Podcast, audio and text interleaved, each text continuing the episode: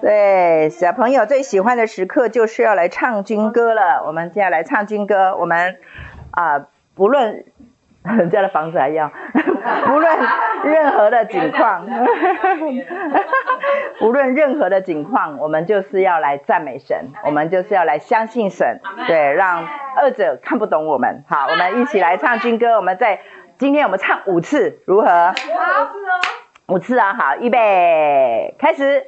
靠着耶稣生命，靠着耶稣生命，我们必能得胜。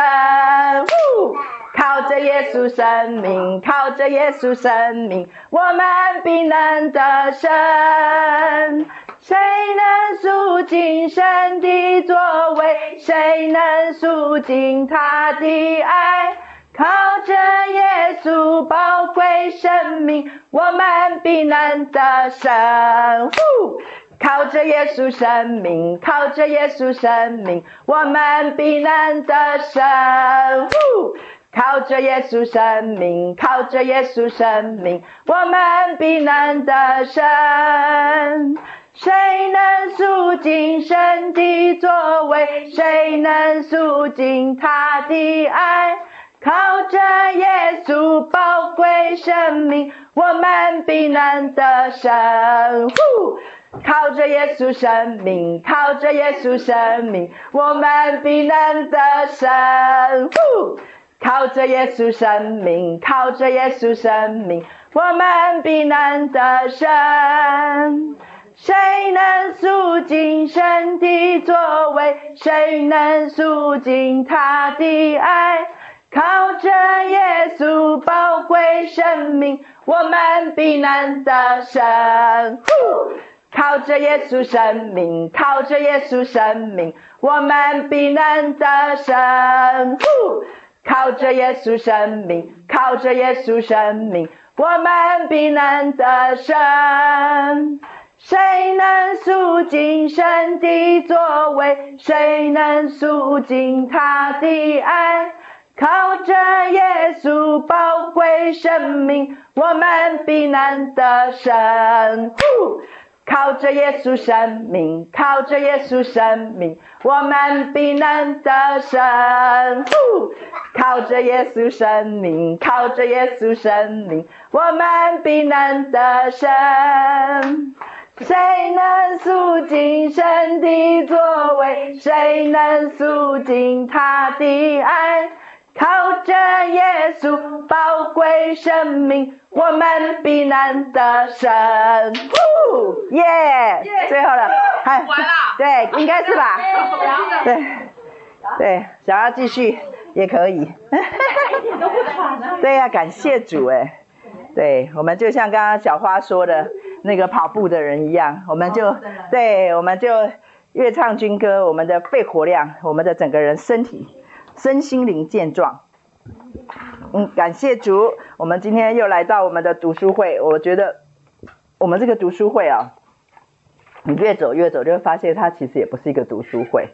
对啊，我觉得它是一个好像上帝在集结军队的一个一个创意的一个好像一个方式。对，那我觉得这个读书会，我们有很多也是线上的，我们的弟兄姐妹，然后就就不受时空限制的，然后呢就把我们集结在一起。哦，流汗的，满头大汗。对呀、啊，唱军歌真的是个通体舒畅。哎呦，阿辉啊，好冷哦，戴着围巾，你 的心了。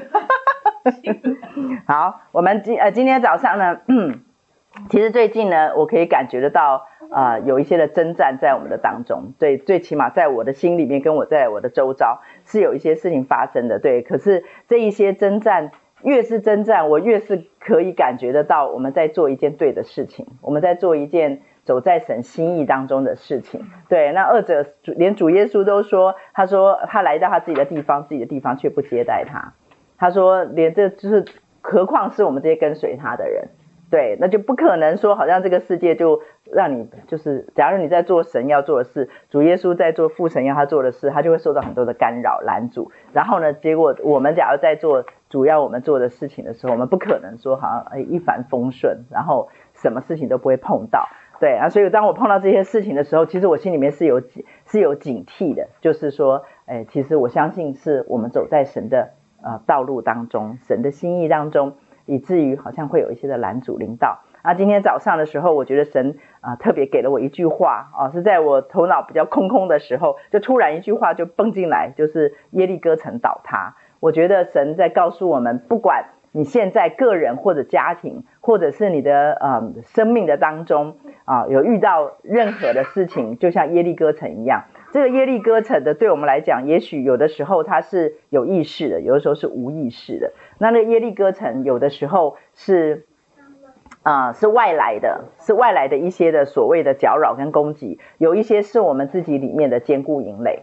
对，我觉得不管是什么，我觉得神告诉我们耶利哥城倒塌，对，他不是告诉我们耶利哥城要倒塌，或者耶利哥城快要倒塌，他是告诉我耶利哥城倒塌，对，就是直接倒塌。对，所以我觉得神在给我们机会，让我们生命外面、里面所有一切使我们没有办法靠近神，抵挡我们啊。呃，阻止我们去让活出神的心意，然后越来越像耶稣的这样子一个目标，他好像要试图要阻止我们。那我们回想一下耶利哥城，这个我们大概都很熟悉啊。耶利哥城的这样子的一个圣经的记载，我们都很熟悉。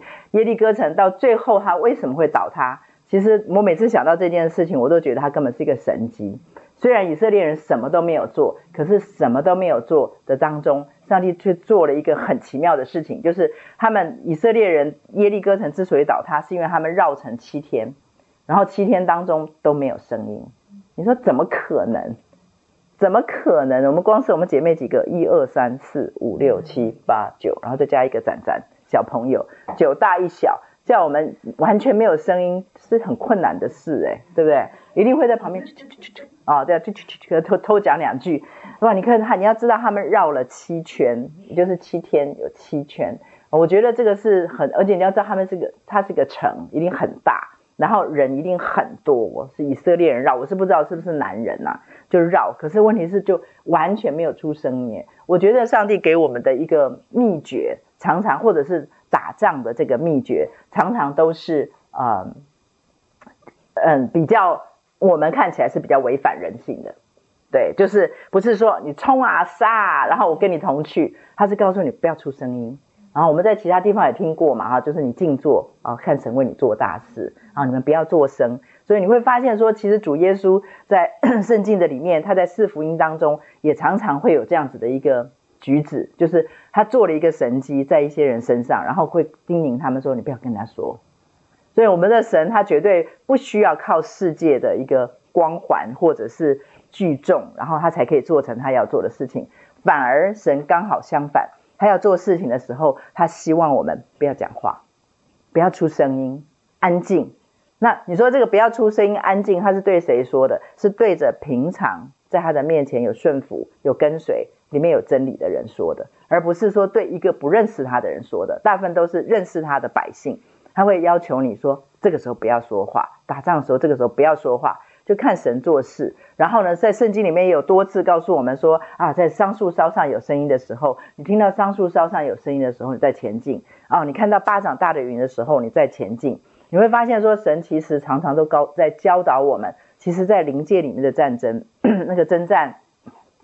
远远的真实过我们物质世界，所以假如我们在物质世界里面太多的想法、太多的言语、太多的意见、太多的情绪，啊，太多的就是跟上帝一大堆的，就是跟上帝评估、分析、逻辑，那些通通都在哪里？那些都是在分别善恶树下我们的左脑的里面，都是在我们的理性的里面。可是你看圣经里面，不仅仅在打仗的时候，上帝教导我们，就是有一点违反理性。就是理性的当中，我们说你应该要怎样怎样，你应该弄清楚啊，然后再讲清楚啊，然后整个设计好了，然后我们再去照做。然后呢，我们一定要扮演一些什么角色啊？比如说你要给我们一些，叫我们去做一些，呃，为了征战而预备一些东西。可是上帝好像都没有，他就叫我们不要不要就安静。所以其实，在圣经里面有很多很多的地方，比如说方言啦，上一次我讲的说我领受方言啦，受洗啦，啊，或者是抹油啊，其实这些都很挑战人性。非常的挑战人性，你说，诶，上帝好像故意跟我们的人性作对，就是他故意挑战我们的人性似的，其实不是，那是一种夺回，一定要夺回，因为假如我们在这个理性的上面，或者我们的感觉的上面，这个就是当初我们跟魔鬼立约的地方，就是分别善恶树的两大阵营，就是一个是左脑，一个是右脑。左脑就是理性，右脑就是感性，这两个东西集合起来，假如我们一直参意见的时候，其实神很难做事，不是神没有能力做事，而是神会尊重我们。假如你的左脑、你的右脑一大堆的意见，一大堆的感觉。一大堆的，反正就一大堆一大堆的这一些东西的时候，其实神就圣灵没有路可以走，对，因为左边右边都是你你觉得你认为这些东西，所以那圣灵就会碰碰壁啦，就没有办法有路走。所以我为什么一直说让位让路？其实我不是说叫大家哦变成一个没有想法的人，我自己的原则就是我在跟神在一起的时候，我觉得他给我很大的自由，就是我什么都可以说。我什么都可以告诉他我的意见，可是只要神一下最后的最后的决定的时候，我就会嘴巴闭起来，我就会什么都不说了，就什么都不说，因为只有他掌权。可是，在过程当中，他真的给我们很大的自由，你可以讲，你也有情绪，也可以跟他说。我不是说你就让位让路的意思，就是你都没有自己了，不是这个意思。可是，所以当你平常这样子跟神训练，等到有那种大的事情发生的时候，要打仗的时候，你会发现你自己的身体很好用。它不是那么的啰嗦，真的，我我必须要说，我自己从这刚才说的，还有禁食、禁食、方言、受洗、抹油这些，看起来，而且还有那种什么利未记啊、民数记啊这些让人痛苦至极的这些，食之无味。呃，它不是食之无味，其实可惜是完全无味。对呀、啊，就是里面那一些人名啊、族名啊、地名，干我什么事的这些东西。然后我觉得神好像透过这一些，通通都在让我有机会可以夺回、赎回我的左脑跟右脑，然后让我的身体听话，就是好吃吃，不好吃吃，然后为了健康吃，为了治病吃。然后呢，今天我叫你吃，你就要吃。我觉得我的身体，不管是身体或者灵，我都朝这个方向。我觉得也是圣灵给我的一个功课。所以我觉得整个圣经的里面，不管旧约新约，其实圣神一直在圣经里面都一直在讲打仗这件事情。假如这件事情没有那么真实，没有那么重要，其实上帝不用透一整本圣经哎，很宝贵哎，这真的很宝贵。有的人大概。连那个事情都塞不进去，就是就只有那么一本，可是它里面其实讲了很多的地方，隐形的、显显性的，通通都在讲打仗。所以他也在旧约的告诉我们，他说现在不是把啊什么刀啊、剑啊、矛啊，然后再把它磨一磨变成农具的时候，他说还没到这个时候，意思就是说你还不能到农家乐啦，你现在就还是打仗。其实说老实话，我每一天为我自己跟我全家穿戴起属灵的全副军装的时候，我都会跟主说：“主啊，我说求你为我们戴起救恩的头盔。”其实事实上，我们这一生当中都是在打仗。每一天为我戴起救恩的头盔，我一一再的说，不管你知不知道你在战场上，不管你愿不愿意面对你在战场上，不管你有没有去迎向这场战争，你都在战场上，只是你扮演的角色不一样。你是一个战士还是一个战俘，差在这个地方而已。你是一个囚犯还是一个战士，在里面还在打仗。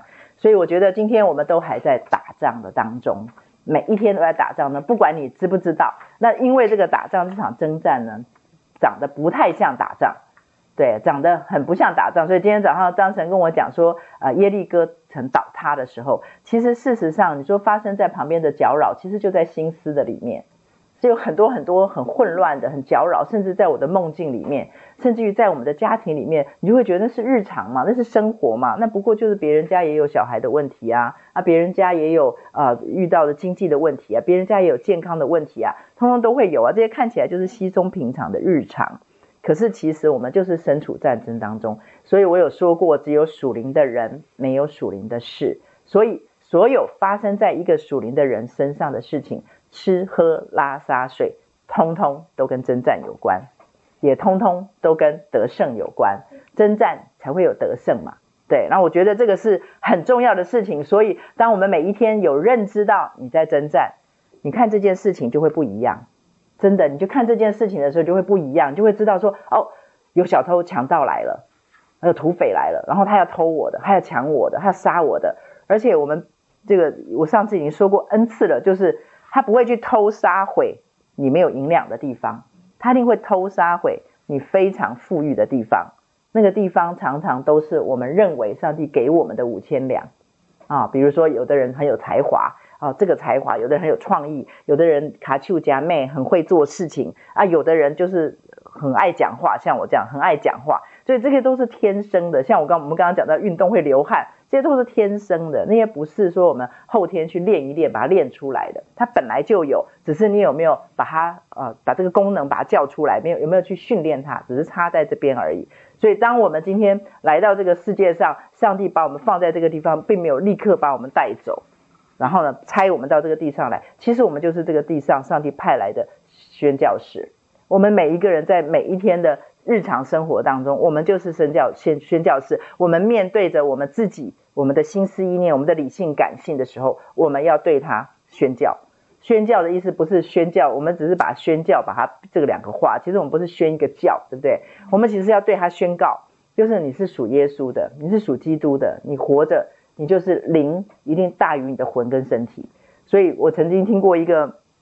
牧师说过那个，我照着做了好一段时间。我今天也跟大家讲，那是很简单的一个一个步骤，可是我觉得它非常非常的有效果。就是呢，他说你要常常对，尤其是当你的里面感觉到你里面有混乱的时候，他说你要常常对着你的魂跟你的身体说，我的身体要听我灵的声音，对，我的灵要听圣灵的声音。然后你要多次的宣告到你的你的灵就平静下来。然后他听得到圣灵的声音。他说：“虽然好像看起来是一个小小的动作，可是当你时常这样去做的时候，你会发现你的身体会会开始有感觉，会开始有反应，知道说哦，我的主人的这个下的这个命令，他是来真的。而且当我们这样子来，我说他来真的，然后他会听话，就配合上我之前说的，在小事上忠心。”假如我们在小的事情上面，我再说一遍，饮食上面、运动上面、睡眠上面、情绪上面、关系上面，这些其实说老实话，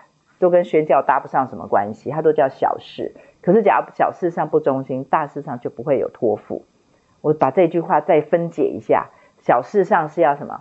忠心，大事上有托付。托付我们是被动的，忠心我们是主动的，就是忠心由着我们。托付不由得我们，可是托付会不会来，是由我们小事上有没有忠心来决定，这样懂吗？嗯、对，所以呢，所以上帝把那个我们做得到的忠心放在我们的手里，然后呢，以至于当我们忠心了，然后呢，神就可以托付我们。所以可见的那是一个我们预备好了没的问题。所以我们常常都在等着大事。其实我觉得有很多的基督徒在这上面有一个。是真的是有一个盲点，我自己有的时候也会，我会觉得说啊，当我最近在啊，我认为的服事上面觉得很有果效，觉得很殷勤，觉得上帝很开路，很给机会的时候，我就特别的觉得自己比较尊贵，我就特别的觉得自己比较蒙爱，我就特别的觉得上帝应该特别的满足跟喜悦。可是事实上不是这样子的，其实我们每一天的日子当中。神都与我们同在，并且神在每一天，真的是每个呼吸、每个心跳、每个思想、每个决定、每个选择的里面，他都在跟我们。就是，其实我们接下来要讲的，就是，就是在奇异恩典里面，假如你没有去看第一章的话，他就在讲香蕉，就是我们跟神的不是吃的香蕉，是那个我们跟他有 fellowship，我们跟他有很深的关系。我觉得他一直在讲的，其实就是这件事情。你说这本奇异恩典他在讲什么？他就是在叫帮助我们披荆斩棘。然后让我们可以跟神真的建立那个亲密的关系。所以呢，再说一遍，打仗重点不是打仗，焦点也不要放在打仗胜败这些东西，是为了什么？是要夺回，要赎回。所以我觉得神的确是给我们机会，让我们在打仗的当中，让把一座一座的那个耶利哥城都浮现出来。你生命当中的耶利哥城，好，比如说今天我可以决定这件事情。啊，像密章就时常会啊在脸书上发发表一些啊他他的那个经历，那比如说今天一早就发生了什么事情，很影响我的心情。假如你是一个属灵的人，你会叮，马上你就会有警觉，这是征战。我要让那个情绪，让这个事件影响我接下来吗？让他当我头上的那个红屁屁吗？我可以做一个决定，要吗？还是不要？那你要？那当然很简单，就顺着，因为人之常情嘛，真的是人之常情。反正事情发生了，有一个讨厌的人，有一件讨厌的事，有一件很干扰我的，反正就是发生了，然后就让我就一路讲，嗯，就不舒服下去。这是人之常情，正常人这样。那可是，假如你是属灵的人，就要意识到这是一场战争。那是一场战争的话，也不要停留在说哇打仗了，不是，是上帝正在让一些事情浮现出来。我再复习一遍，上帝就是透过一些我说的呃砖块、石块、铅块、银块、金块，不管那个事跟那个人、那个遭遇，这些这个飘过来的这一些心思到底是什么？他们不管长得是卑贱的还是尊贵的，像砖块比较卑贱啊，金块比较尊贵，不管是什么。上帝都只是为了要凸显出来，这个地方你狭窄，这个地方你有需要被夺回、需要被赎回、得地为业的。所以我觉得，呃，最近呃，在那个有有一一家遇到比较重大的需要征战的事情，哦，我为他们一祷告，我就看到两四个字，然后就就听到神跟我讲，他说补还赎回。我觉得神在我们的生命当中，他不停不停的想要。帮助我们补还跟赎回，因为我们都会讲说哦，早知道，或者是说，我们都说千金难买早知道，就早知道说哦，那个时候如果怎么样就好了。就是我们常常会有这种懊恼、懊悔。其实神真的是很爱我们。其实他在我们的生命当中，他说耶利哥城哥耶利哥城倒塌，他其实就在告诉我们，他在帮助我们把一座一座的耶利哥城凸显出来，然后帮助我们有机会，给我们机会。我们不能够时光倒流嘛。你说哦，如果那个时候我像现在有这种工具，我那个时候就可以怎么样怎么样啊？或者是那个时候我要是知道这种概念，那个时候的关系我就会怎么样怎么样？我们常常会有这种懊懊恼、懊悔、遗憾。我觉得神就好像我为什么我的 email email address 上面这个 email 的那个网址，我上面是写哆啦 A 梦，就是我真的觉得哆啦 A 梦我很喜欢这个这个它的创意，就是它有时光隧道机。对，然后还有任意门，然后它可以去到。我觉得我们的神就好像为我们设计了一个时光隧道及一个任意门，就是你不能时光倒流，可是神可以帮助你在这个里面消掉那一些的遗憾跟懊悔。就是虽然你那个时候遗憾懊悔，可是上帝让它凸显出来，让你有机会把它再赎回，把它补赎赎回来，然后把它补还过来。所以这些事情都不会太太久太远。就好像之前我举的那个例子，那个妈妈的小孩是高中了，然后她觉得她小孩没救了，结果那个老师跟他讲说，你就每天给他一个夸奖，那件事一样。其实那是一个补还。你说那个小孩会不会再重来变成三岁？不可能的，他就是高中了。可是为时不会太晚，只要开始就不会太晚，只要有机会补还赎回就不会太晚。所以我觉得神一再的告诉我们，就是他超越时空，超越时间空间，超越所有我们的经历。然后他帮助我们去把它夺回来，对，所以我觉得既然要夺回，就一定要打仗，你不能不打仗。其实说老实话，我是一个爱好和平的人，其实我不喜欢征战，可是上帝却一直叫我教人家打仗，一直叫人家打仗。可是因为我知道，你不打仗就不会有真的和平来临，你不打仗就不会真的有平安，对啊。所以我觉得，你看，这我每次那个那个呃叫那个啊，呃这个属灵的全副军装，我每次。那个宣告到，嗯，就是平安福音的血的时候，我都会会心一笑。他他在这个军装里面显得有一点突兀，对，平安福音的鞋，对，那是一个在征战哎，可是他却是一个平安福音的鞋。所以当我们走在福音的里面，当我们对自己、对家人、对旁边的人，我们就是福音的时候，你会发现平安就会随着我们。其实我们想不想要、愿不愿意承认，我们其实就是扮演这种这种使者的身份。可是你假如不不愿意去承认，也不愿意去执行你这样子的身份的时候，你会发现这个平安就会离开你。这个平安真的会离开你，会觉得日子就每一天就好无头苍蝇一样被日子追着跑，然后被很多繁琐的事情追着跑。你的里面就是变成好像很不清，很不清，然后你就很难去听到圣灵的声音，你也很难去在战场上面去执行说哦，你是一个战士。你很难活得很尊贵，因为你每一天就被发生的人事物、环境遭遇、别人发生的事情，甚至于啊，走在路上，别人一家吵架打架，然后也影响了我的心情。我就是这种人。所以呢，假如我没有意识的时候，我觉得我每一天都不用打仗，其实根本连仗都还没开始打，我大概就已经被打趴了。我就已经被我自己的眼目的情欲、肉体的情欲、今生的骄傲被打趴了，我就被影响到一个极限了。所以我根本就不用打。所以平常的日子没有在，还没有，就是我觉得上帝都会给我们机会休养生息。就平常没事没事，像有的时候，像大师那个时候，一段时间一段时间，哎，打仗打仗打仗，哇打哎好了，过了一关，舒服了。这个时候一定要休养生息，一定要来到神的面前，努力的让自己紧紧的倚靠神，吃喝真理。要让自己的里面很充沛，因为下一场仗什么时候来你不知道。可是每打一场，你就会发现，就好像那个电动，我虽然不会打电动，可是听说。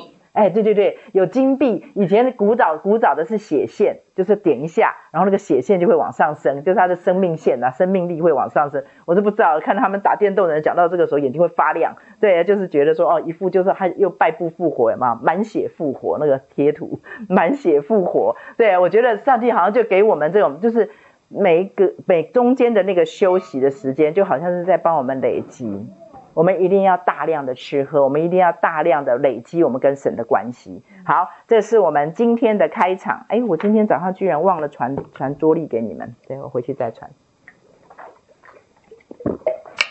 好，我们今天要来进入我们的啊、这个奇异恩典，差点讲成新诗的战场，还在旧的里面。对，我们要进入奇异恩典。啊，我有说过啊，其实这这本书影响我很深嘛，哈。其实我自己再回头去看的时候，我就发现，哦，它真的是影响我很深，有很多的东西，有很多的我的里面的啊谎言呐，它后来之所以可以离开，都跟这本书是有关系的。那其实在这里面，就是自己的里面又生发出别的东西来，所以我们现在。嗯、呃，来看一下，我我上一次好像一第一次有告诉你们啊，奇异恩典。其实我一开始我还我们还没开始引言的时候，上帝就给了我两个字，叫做防腐。啊，防腐。我上一次好像没有讲到这两个字，我们再来讲一下。对，为什么上帝会给我防腐？我仔细的思想一下，防腐剂是因为什么？要防止它腐烂。腐烂是什么？腐烂就跟死亡有关系。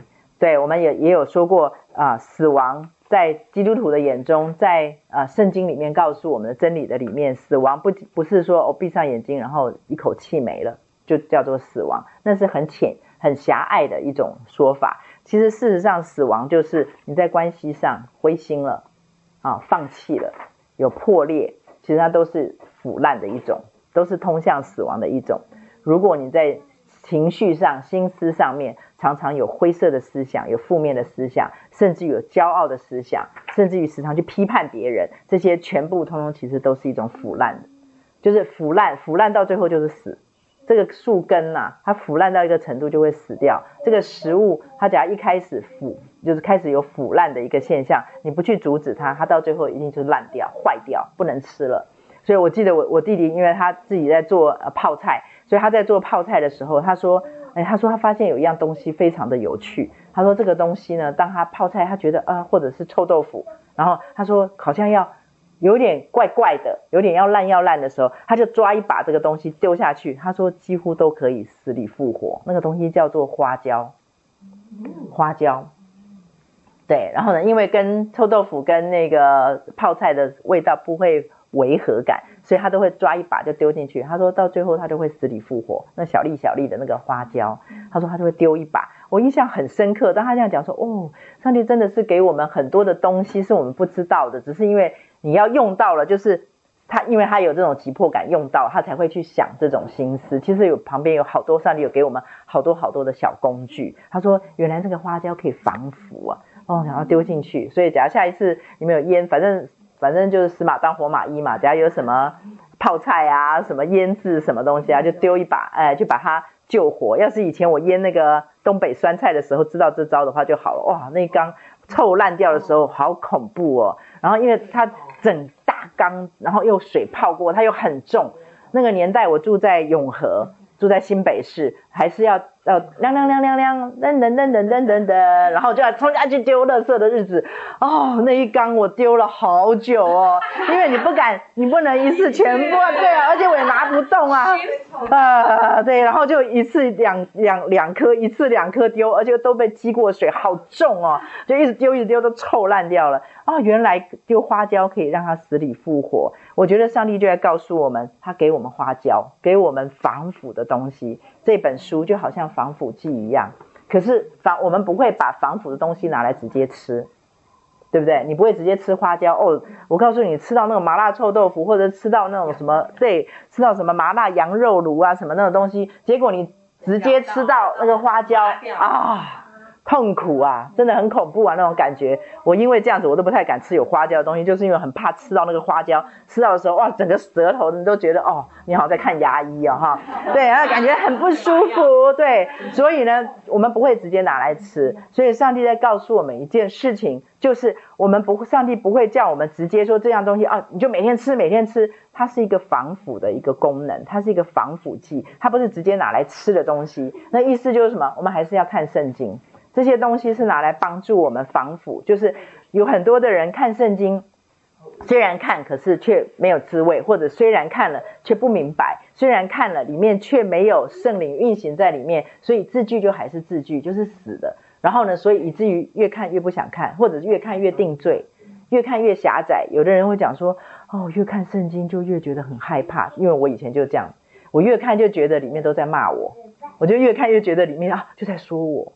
啊、哦，懒惰，啊、哦，贪心，啊、哦，什么？反正就每天在那边对号入座，每一天，所以你就会发现，当我们在那个里面，所以这本书是在防腐，防腐就是什么？假如上帝真的是为了要骂我、责备我，为了要定我罪的话，耶稣干嘛来啊？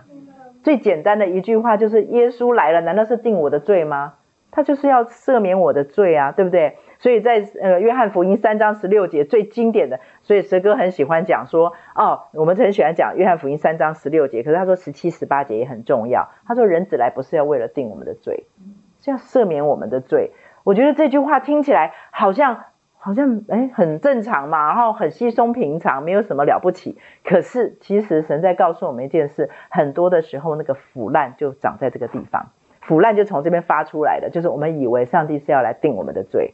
我们以为上帝主耶稣来了是为了要挑我们的毛病，所以以至于当我觉得，哎，我最近怎么不太做异梦了啊？我会觉得说，哦，最近怎么好像圣灵不太跟我说话了？哎，最近怎么样？我就会开始，或者最近我的服饰没有以前感觉那么的嗨了，我就会我的里面就会有很多的声音告诉我说，哦，神不喜欢你了，哦，神要丢掉你了。我里面有好多这种的谎言，我就发现说，其实那个上帝给我们的防腐就是。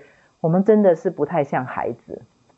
其实爸爸妈妈在任何的时刻，比如说爸爸妈妈说：“哦，你最近因为要读书，所以我们电视不要看了。”不会讲说爸爸妈妈就不爱我了啊。我们最近因为家里面预算有限，所以我们不能去常常吃大餐。哦，爸爸妈妈就不疼我了。你就你知道我的我，我觉得我对神就有很多这种腐烂的、腐败的，不是从福音生出来的东西在我的里面。所以神就告诉我说，这本书就叫做防腐。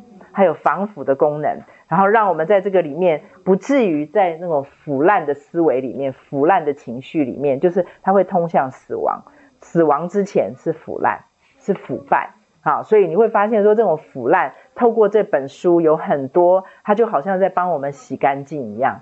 然后呢，告诉我们，它好像在帮我们把一些缠累我们身上的这一些重恶、这一些穿在我们身上不合身的衣服，把它脱掉。然后换上那些轻省的哈，所以这个是防腐，所以这这本书呢，可以告诉我们它是防腐。那防腐了之后呢，我们就要讲一下啊，我要先先做做一下开场，就是防腐了之后呢，我们才能够去进入那个神所赐福的那个律啊。这个我之前也讲过，就是神给我们的律，我们才有可能启动那个约。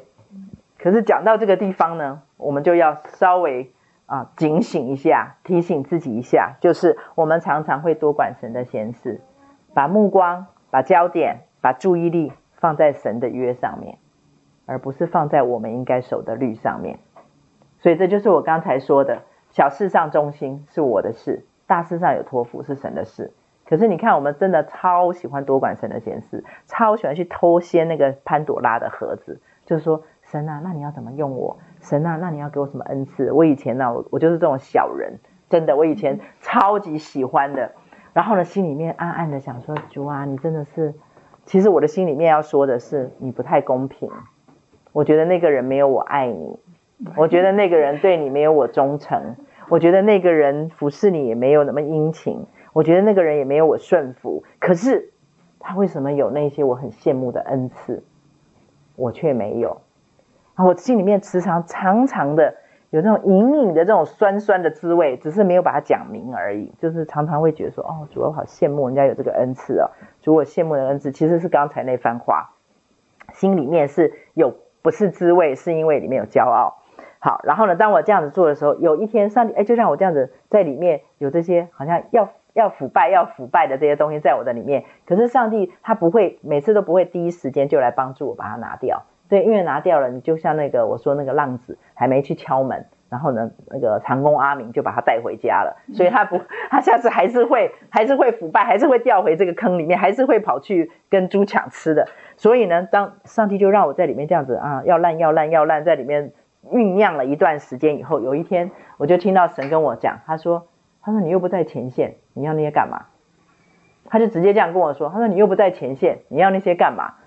我就一下子就觉得上帝怎么这样啊？对啊，我也是很愿意到前线啊。可是问题是，我就没有这个，没有那个。我你知道，我就是在怪他，你就没有给我那些恩赐，所以我没有在前线啊。可是上帝跟我讲说，不是，是你没有在前线，所以你要那些干嘛？你知道我跟他在说的，看起来 好像是同一件事情，可是其实是两极的事情。就是我在跟他讲说，你如果给我那些恩赐，我就可以到前线去了。可是上帝跟我讲说，因为你不在前线，你你没有你你不 qualified，你不符合到前线的那个规格条件，而那些东西都是什么小事上中心。然后呢，我再练自己，把自己练到可以上战场，可以到前线去。他说你可以到前线了，我就会把你给你了，你就会需要这些，我就会给你了。日子如何，力量如何嘛。可是我跟神讲的是，你给我了，我就会到前线啦。所以，上帝，上帝在跟我们讲的是两极的东西，所以我们常常，所以我自己啦，常常就会去掀那个潘朵拉的盒子，就说你为什么不给我这个，不给我那个？你给我了那个之后，我就可以怎么样怎么样？这是我里面的一个腐烂的思想。这个腐烂的思想，其实以人人来看，真的是再正常不过，非常的正常，而且非常的合理，对不对？你如果给我恩赐了，你叫我去哪个战场，我马上赶去，对不对？怕什么？你给我这种，对不对？怕，很怕。可是他给你恩赐，你就不会怕。你现在就是没有，你还是怕哦。那是因为你还没得到这恩赐啦。我告诉你，有那些恩赐的时候啊，我告诉你，有一些人就是到最后，他的为什么我敢这样说？就是有一些人到最后就恩赐上瘾。真的，我一讲你们就懂我在说什么。恩赐上瘾，就是有恩赐，我才觉得神同在；有恩赐，我才觉得神爱我、喜悦我。有恩赐，我才怎么样？就是到最后，其实你的你的神已经变，你的别神已经变成了是恩赐，是极有可能的。所以有的时候，上帝为什么那么坚持说，我们先变成一个符合的人，然后呢，可以到战场。符合可以到战场上的这样子的一个角色，这样子的一个条件，然后他才给你恩赐，而不是先给你恩赐，让你哇这个拱大嘛，对不对？因为有恩赐啊，怕什么？对，因为都不会痛啊，蛇来咬我也不会死啊，对不对？火烧了也不会痛啊，所以怕什么？就你就会发现不怕，因为有恩赐嘛。可是今天神是什么？你先上去，然后你上去，你符合条件，你上去了。我就说抖，我要抖上去，对不对？然后抖上去以后，然后上帝才会恩赐才会生出来。所以上帝感觉起来，就再讲回刚才说的，好像非常非常的跟我们作对，就是你的理性、你的感觉认为是对的、合理的。然后呢，我们的神偏偏都会逆向，都会逆向。说老实话，假如圣经里面，就像我之前有提过，在中古世纪的时候，有一派到最后他们只读保罗书信。啊，因为觉得旧约太怎么样了，新那个新约的四福音太怎么样了，启示录太怎么样了，反正就是超越了他们的。对，等一下我们要来读一段经文啊，就是在读这个，就是你会超越了以后，你就会发现我被冒犯了，我被冒犯了，所以呢不能接受，所以就砍砍砍砍砍。所以呢，我们要要求神要符合我认为的。好，那我们现在就直接来看好了，我们来看一下。呃呃，马太福音十一章，我们读一下马太福音第十一章。嗯，我忘了那是第几节，你们帮我看一下。耶稣吩咐完了十二个门徒，那是第几节？就离开那里，往各城去传道、教训人。这是十一章的第几节？翻到了，告诉我一下。这是第一节啊。好，现在回，然后读到凡不应，我还在下面。我是第一。我们都投机取巧的，我们在想中间。呸呸呸！我们干嘛投机取巧？我们叫做灵巧像蛇，好不好？那种、那种、那种就是乖乖的，因为从第一个开始，我们这种叫做灵巧像蛇，他们叫寻良像鸽子。哈哈哈！我们要读到凡不因我跌倒的就有福了，那是第几节？看，第六。第六节，好，有跟上，有跟上。好，我们来读马太福音十一章一到六节。好，预备，开始。耶稣吩咐完了十二个门徒，就离开那里，往各城去传道、教训人。约翰在监里听见基督所做的事，就打发两个门徒去，问他说：“那将要来的是你吗？还是我们等候别人呢？”耶稣回答说：“你们去，把所听见、所看见的事告诉约翰，就是瞎子看见，瘸子行走，长大麻风的洁净，聋子听见，死人复活，穷人有福音传给他们。凡不因我跌倒的，就有福了。”好，我为什么讲到这个地方呢？因为当我在准备这个的时候，上帝跟我给了我一句话，叫做“不因主跌倒”。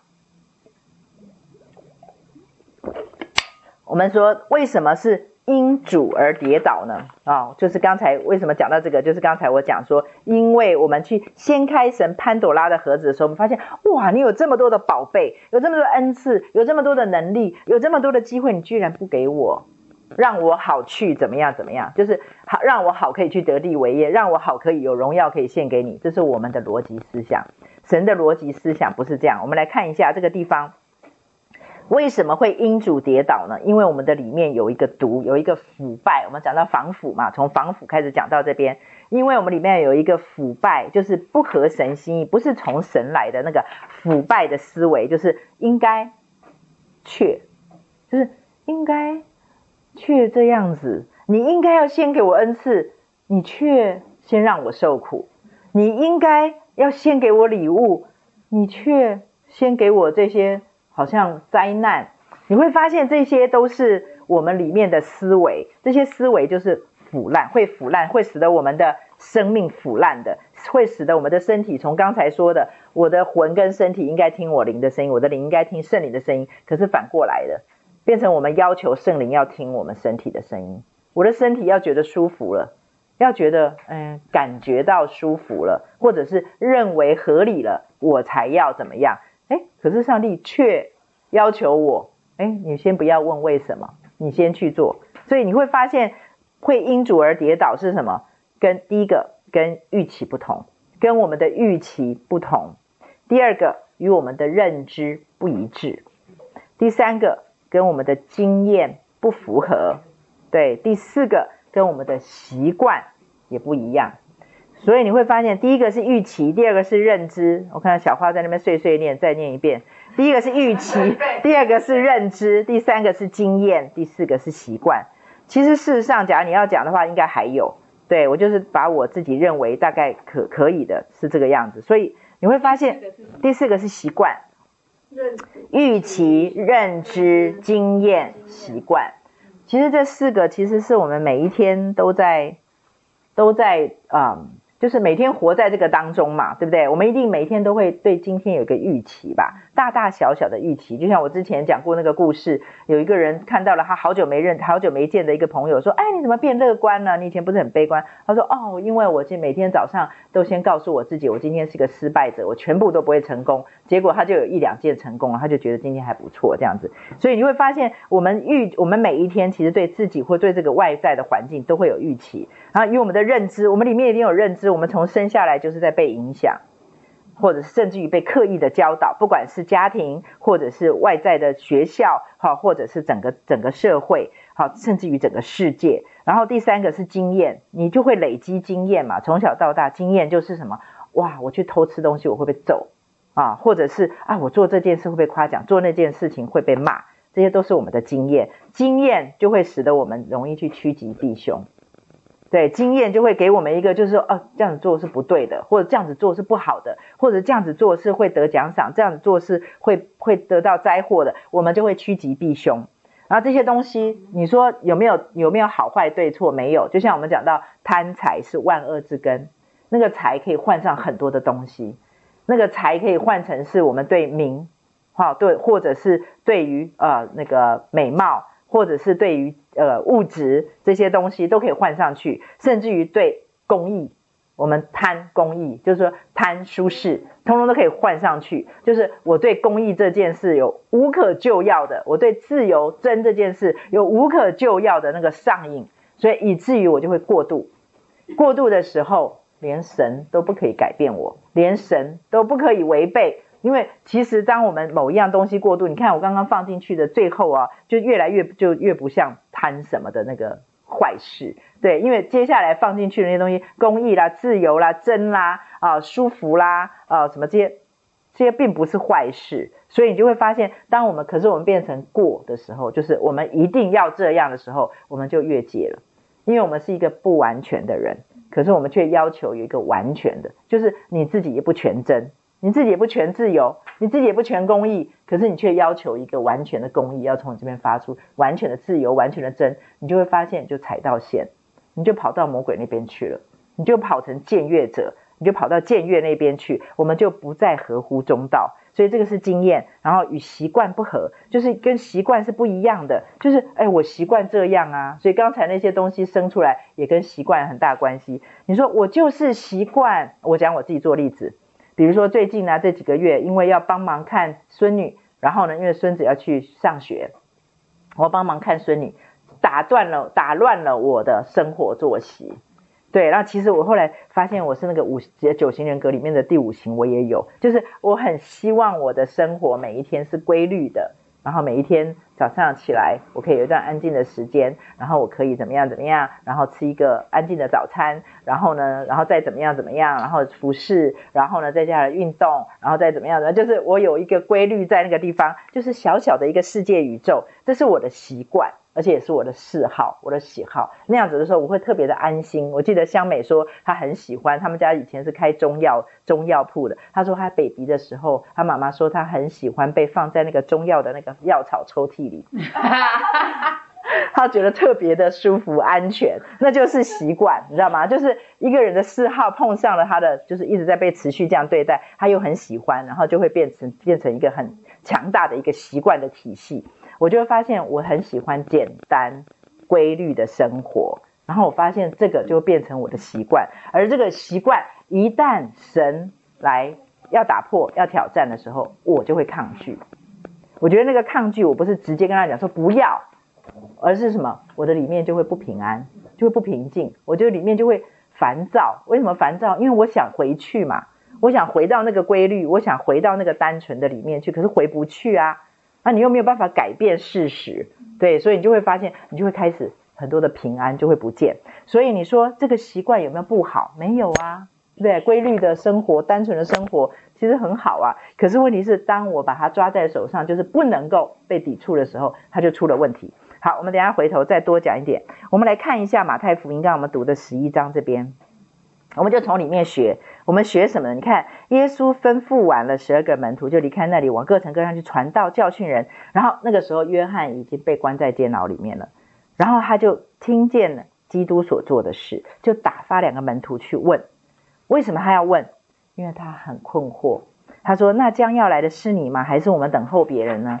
因为耶稣接下来跟他讲说的那些话，就是他听到的话，听到的事，就是耶稣到处去医病啊、赶鬼啊、行异能啊这些，太挑战他刚才我说的预期，他的他的预期、他的认知、他的经验、他的习惯，太挑战了。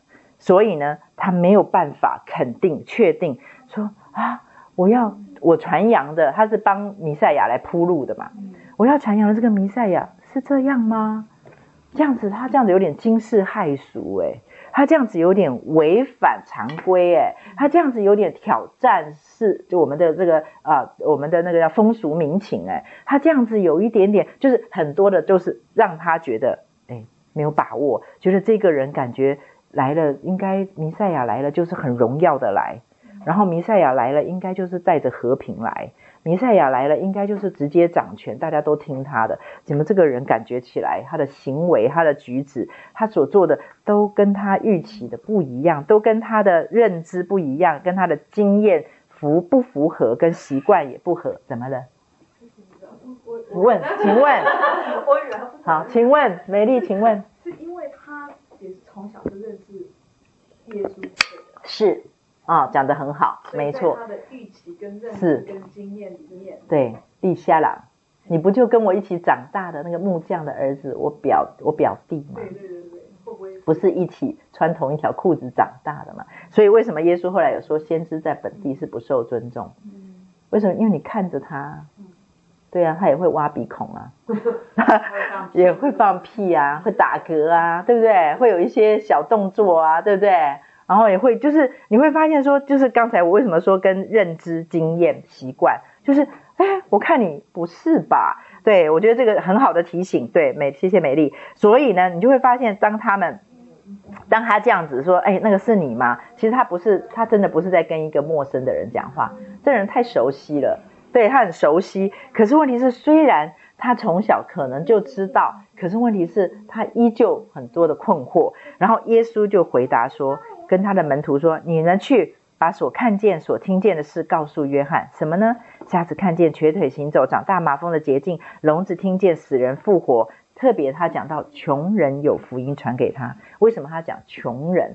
因为在当时候的，其实受教的。”宗教的那个呃利利多都是在那些金字塔的尖端上面，都是那一些法利赛人啊、撒都该人啊、文士啊、祭司，就是这一些在公会里面有名望的、在有身份地位的人身上。所以他特别讲到穷人，穷人就是什么？你别想，像那个拿蛋液，他就只能在一个无花果树，在一个无花果树，在一个无花果树下面去那边偷听嘛，就听夫子那个拉比讲道。其实真正的受教权都不会是在穷人的身上。然后前面呢讲瞎子看瞎子看见，瘸子行走，长大麻风的捷径，聋子听见，死人复活，这一些通通通通都跟能力有关系，跟权柄有关系。然后呢，接下来主耶稣，我为什么会特别的跑去看这段经文？因为其实我一直对这段经文都有一个很大的一个问号，就是为什么这一段话接下来他讲说，凡不因我跌倒的就有福了。为什么他那个我是什么？凡不因为我做的跟你预期不一样，凡不因为我做的跟你的经验不一样，凡不因为我做的跟你的认知不一样，凡不因为我做的跟你的习惯不一样，然后你就跌倒了，就说怎么这样？不是应该先给恩赐吗？怎么这样？我不是很爱你，为什么让我受苦？怎么这样？你不是应该更多加祝福给我？怎么让我的家人生病了？怎么会让我的家人遇到这种痛苦？你就会发现，我们的里面有好多好多通向死亡的腐败的思维，这些思维通通都是我们从小到大，因为我们在世界上生活，所以我们一定会受世界的王，他就毒化我们。他最好的毒化就是我一直在讲嘛，就是因为我们从小到大就是这个世界慢慢影响我们。除非我们，其实我真的很感谢上帝啊！我觉得我的里面的那个腐败，虽然在有一个区块有，可是因为我从小到大，上帝给我一个恩典，就是会跟他讲话。我觉得我的里面比是两个一起在影响我，世界也会影响我，可是真理也在影响我，所以这两个是齐一齐头并进在走的，而不是像有的人大部分都是在被世界影响一大圈以后嘛，比如三十岁信主了，二十岁信主，可是他前面通通跟真理是没有关系的。我说，我觉得这是上帝为什么今天变成是我跟你们大家分享，就是上帝给了我这一点比较多。对，就是我从小就是在真理的里面，我也泡在这里面，所以两个会打架，打架的时候是会痛苦的。可是问题是打完架以后，你就会发现真理是那个不会变动的，可是世界的这个会变动。所以当我们会因为主而跌倒，很重要的一个原因，就是因为他跟世界告诉我的不一样。其实刚才那些预期啦、呃习惯啦、经验啦、认知，都是世界给我们的。而世界暂时的王就是魔鬼，他不会笨到告诉你说啊、叫你去做坏事；他不会笨到告诉你说，哎，那个白的是黑的。他不会那么笨，他不会笨到说给你一个极端，然后让你去上当。因为他一定要告诉你一个，上次有说过，百分之九十九跟百分之一中间的那个缝。就是他告诉你一个几近完美，他告诉你一个几近正确，告诉你一个几乎是是啊跟百分之一百靠近的，然后让你没有办法察觉，然后你就会觉得说，这个耶稣干嘛一定要这样呢？对不对？你不是说使人和睦吗？你为什么到处去人家这样那样挑衅啊？就是你会发现我们的里面有很多很多的思维都是腐败的，然后我们之后越看就会越精彩。你会发现里面有什么法利赛人啊，什么通通都在我们的里面。所以在这个地方，我们之所以会跌倒，我们一定要先要有一个概念，就是我们常常跌倒，不是因为耶稣做了不好的事，是因为耶稣做了让我们觉得被挑战的事。觉得耶稣做了，你怎么做了跟世界别人不一样的事？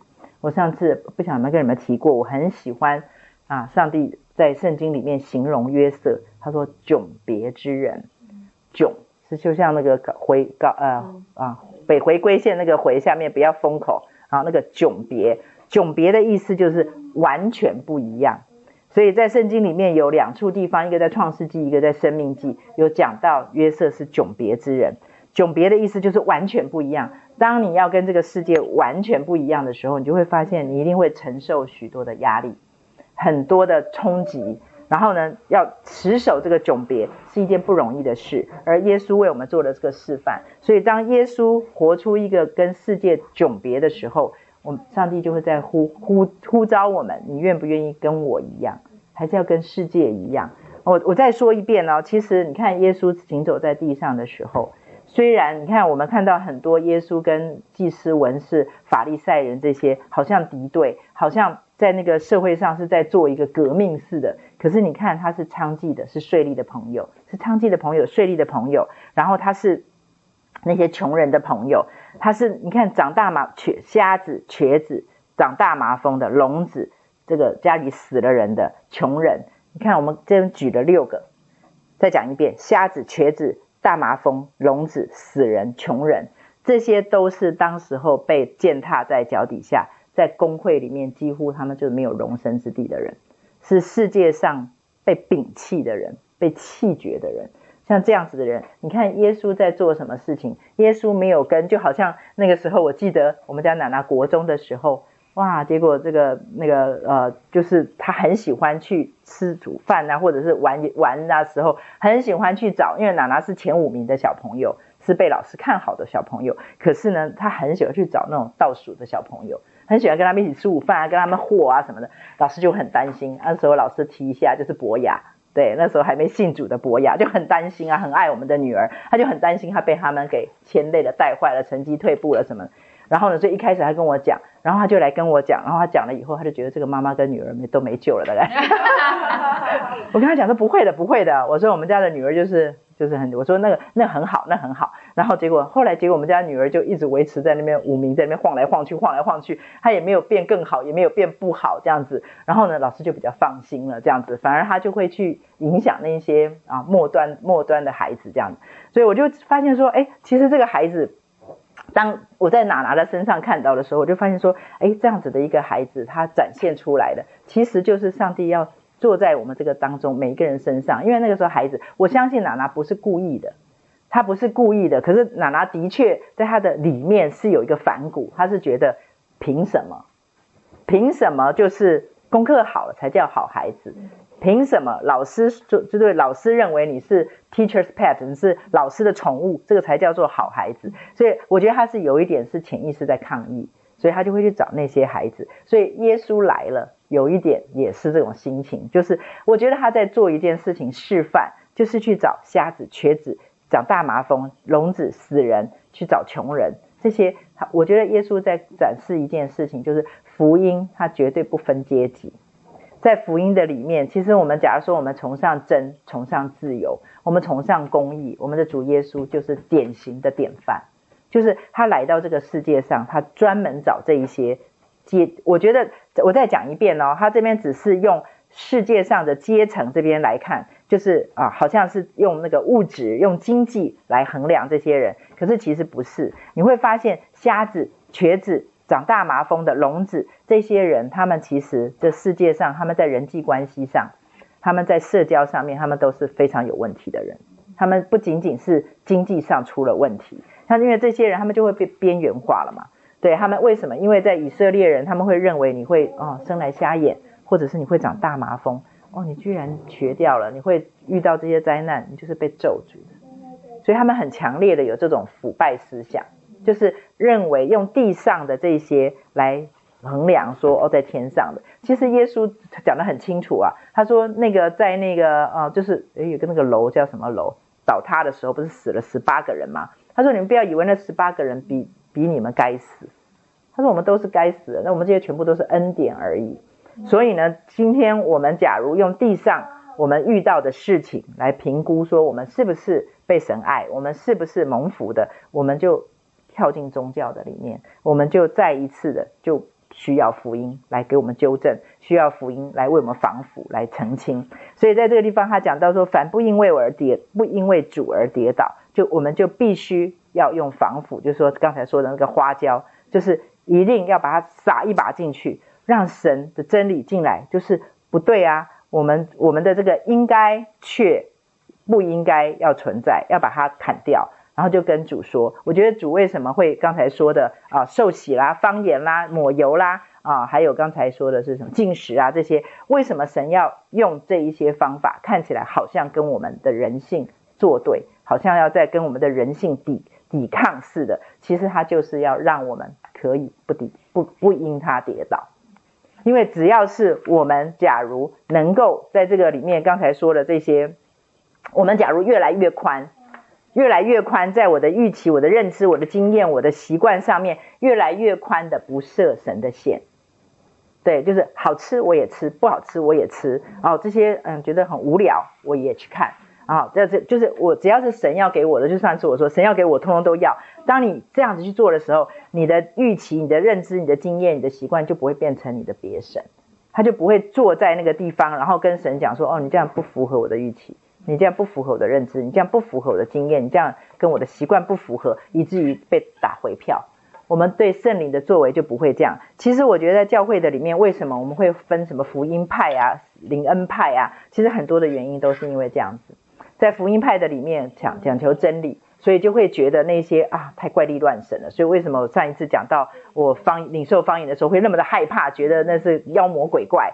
对，那就是福音派的，那是典型的。那另外一派的灵恩派的就会觉得你们太保守了啊。那上帝有能力，所以其实事实上说这两个是不是他们展现的是不是都是神的一部分？是。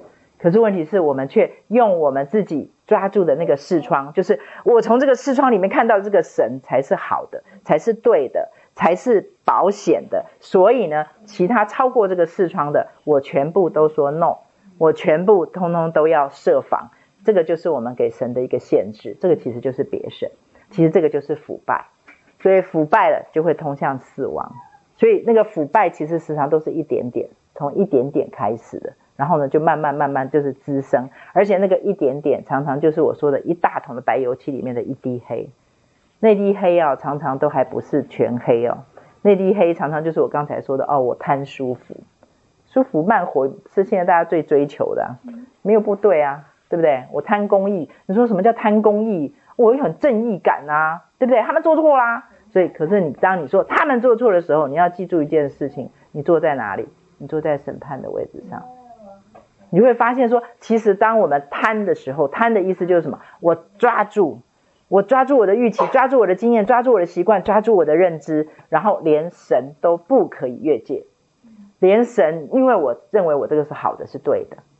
我重公益有什么不对？我重自由有什么不对？我重真诚有什么不对？是对的。所以呢，真理站我这一边，有没有听到？我变成真理了。所以你会发现，只有耶稣是道路、真理、生命。圣经上告诉我们，没有别的老师，只有耶稣一位。我们却僭越的跑在这个位置上的时候，我们就跟魔鬼是同族的。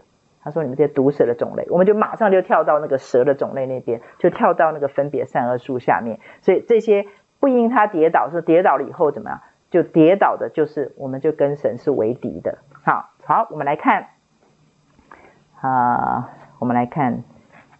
我们刚才讲到了啊、律跟约嘛，哈，就是所以呢，当我们不因神跌倒的时候，我们就可以比较轻松的，或者是说比较没有阻力的去遵行神在圣经里面给我们的律啊，很多的律。好，那个律是什么呢？就是上帝给我们的那些，其实都藏在一些的细节的里面。我随便举个例子，比如说，神告诉我们在圣经里面，主告诉我们讲说啊、呃，生气可以，生气却不要什么？你已经跳犯罪啊！不要犯罪。好，我我有给你机会，我等你。对，不要犯罪。他已经跳到不要含怒到日落。好好，所以呢，生气可以啊，不要犯罪。他说生气却不要犯罪。所以上帝已经给了我们一些的可以走的路，就是它是一个刚刚好、合乎中道。他的意思就是说，生气是神给我们的某一种情绪的一个表达，情绪的宣泄，那是正常。对，就是生气，连主耶稣也会生气。他说生气可。但是犯罪不可，那个可和不可不是说哎不可以而已哦，不是说哎你生气可以，但是犯罪不可以。我觉得他不是只是在告诉我们这件事，他是说生气是正常的，是可以被允许的。然后呢，犯罪其实是不可能的事。为什么？因为你在耶稣基督的里面，除非我们是那么的没有 sense，我们没有知觉到说哦，我是个属灵的人，现在是征战哦。我常常在讲啊，说上帝的磨练、考验跟魔鬼的试探，其实真的是连体婴。他们真的是连体婴，就是上帝在磨练、考验你的时候，一定会有一些东西要拔出、拆毁、毁坏。然后在拔出、拆毁、毁坏的时候，你就会身处在一个比较软弱、比较容易被攻击、比较容易被压制的状态里面。魔鬼一定会趁虚而入，他此时不来弄你，什么时候弄啊？对不对？你平常好的时候，他弄不到你啊。所以当上帝要来雕塑你的时候，要来调整你的时候，要来破碎我们的时候，你就会发现我们会呈现一个比较脆弱、软弱，然后就是刚才说的那个腐败的思维、腐败的情绪就会出现，就会说啊，我我是不是就上次说的，我是不是因为十一奉献上个月晚了一个礼拜，这种思绪就会跑出来，好不好？我哪里得罪神了？我为什么会这样？我最近不是都很乖吗？我最近。为主大发热心，哎，怎么反而变衰了？你会发现这个全部都叫腐败的思维。所以神要破碎我们这个腐败的思维的时候，神要让我们跟他在一起的时候更自由的时候，他就必须要破碎我们一些我们过去认为是对的、再对不过的。刚才说了，再讲一遍：你的期、你的预期、你的认知、你的习惯、你的经验。所以神一定会破碎一些，而那些东西时常都是我们认为对的。而且再说一遍，可能世界上其他的人也认为是对的，没什么不好啊。对，为什么要破碎？所以你会发现说，这个时候上帝就会来破碎。破碎的时候，这个就会让魔鬼有有机可乘，就会进来。所以呢，就会那个。所以你看，我们讲到这个地方，就知道为什么耶稣一受完洗啊，在约旦河边受完洗，就立刻圣灵哦，是圣灵把他催逼到旷野去，要受试探。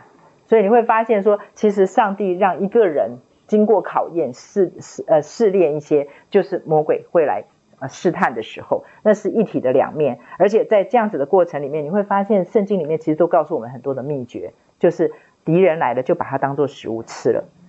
所以上帝从来没有告诉我们说啊，我考我考验你试试炼你的时候，我保护你，不准他来试探你。上帝没有做这件事情，他允许他这样子做。不出于神允许的不会发生，所以神为什么要这样子做？你就会越来真的越强壮，要不然我们只不过被上帝养在温室里的草莓而已，是真的。所以，所以上帝会允许他，所以上帝其实是在借力使力。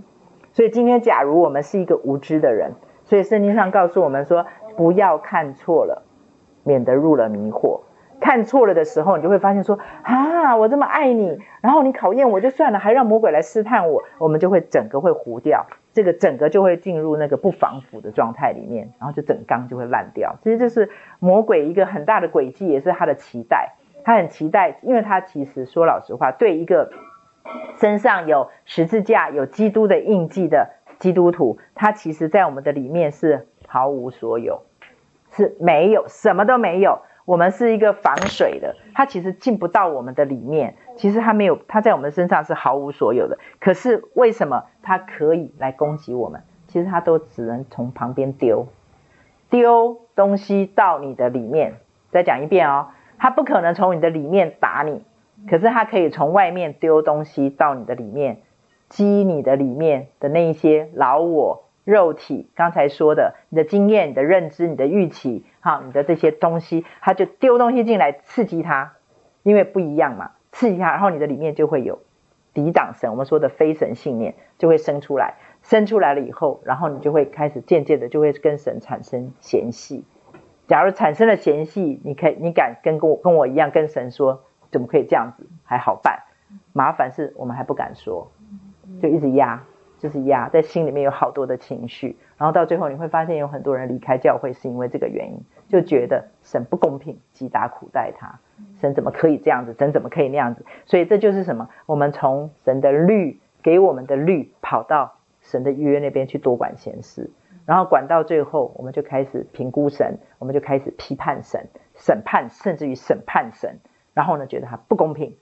觉得他怎么可以这样子冷酷？他怎么可以这样？就是会这样子很多的这种。所以呢，我在这个地方，在啊奇异恩典的开头，我要特别的讲到这个律启动约这件事情，我们一定要牢牢的记在我们的里面，不要去多管神的闲事。就是从律，我们要坚守在神给我们的律的当中，那个约自动会启动，那个约是自动启动的，不需不劳我们去操烦啊。然后呢，主耶稣也会在这个绿的当中给我们一个很大的恩典啊，那个恩典就是什么？我们随时可以去按那个 reset 键，按那个重新启动键，就是主耶稣的宝血，主耶稣基督的十字架，就是我们的那个 reset 键。就是我们的重新启动键，就是当你觉得这样子、这样子、这样子、那样子、那样子、那样子的时候，就觉得这样子不好，那样子我得罪神，那样子如何的时候，或者是我违反了神的律的时候，赶快来到主的面前，千万不要在里面跟他啰嗦。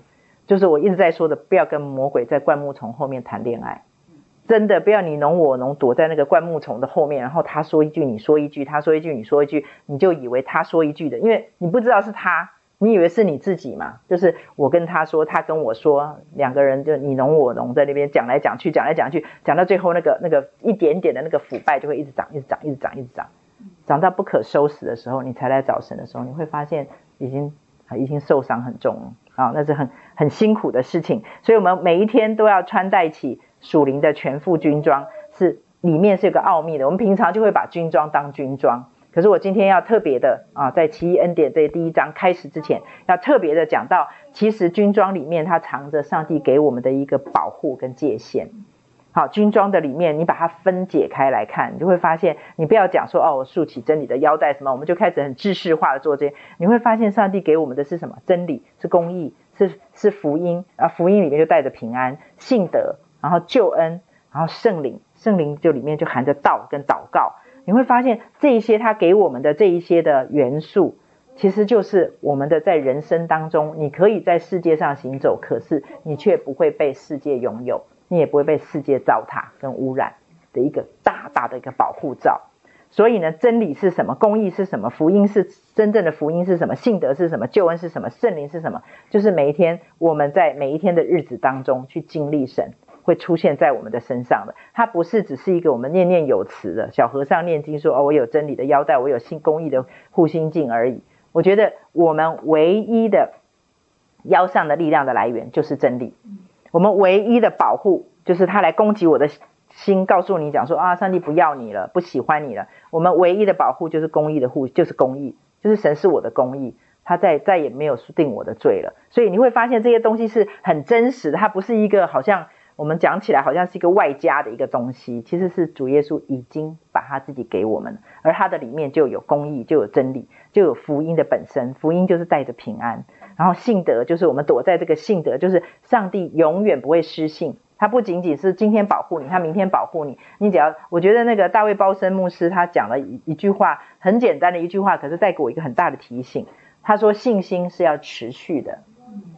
他说：“我们要持续一直信，信到见主面，所以绝对不是说啊，今天信，嗯，昨天我信了，今天呢就摇摇晃晃。”他说：“你要一直持续。”所以呢，那个信德就是我们躲在神信德的那个大藤牌里面，你会发现我们里面其实没有任何的信德，我们是被约的，我们是忘恩被约，然后没有信用、失信的人。所以，我们当初在分别善恶树下就已经变成是那样子的人。可是神是信德的。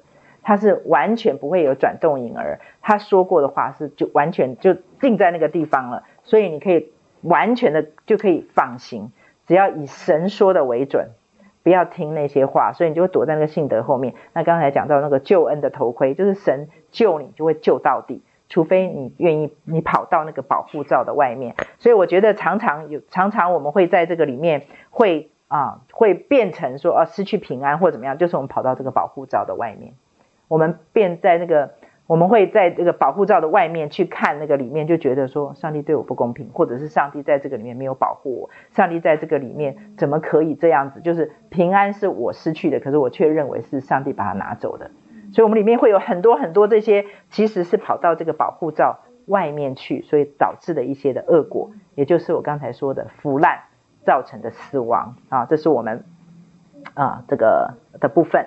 然后呢，接下来呃，奇奇异恩典这本书呢，它其实这个防腐的效果，它其实不仅仅是要帮助我们以后就是在这个上面有那个预知说哦，我现在啊、呃、要呃这个是负面的，这个是不合神心意的，这个想法不是从神来的，这个情绪不是从神来的，然后我要起来去打仗，而且神还告诉我们，过去那些蝗虫、男子、马蚱、茧虫吃的，不仅仅是现在他教我们夺回未来。他也要让我们赎回我们的过去。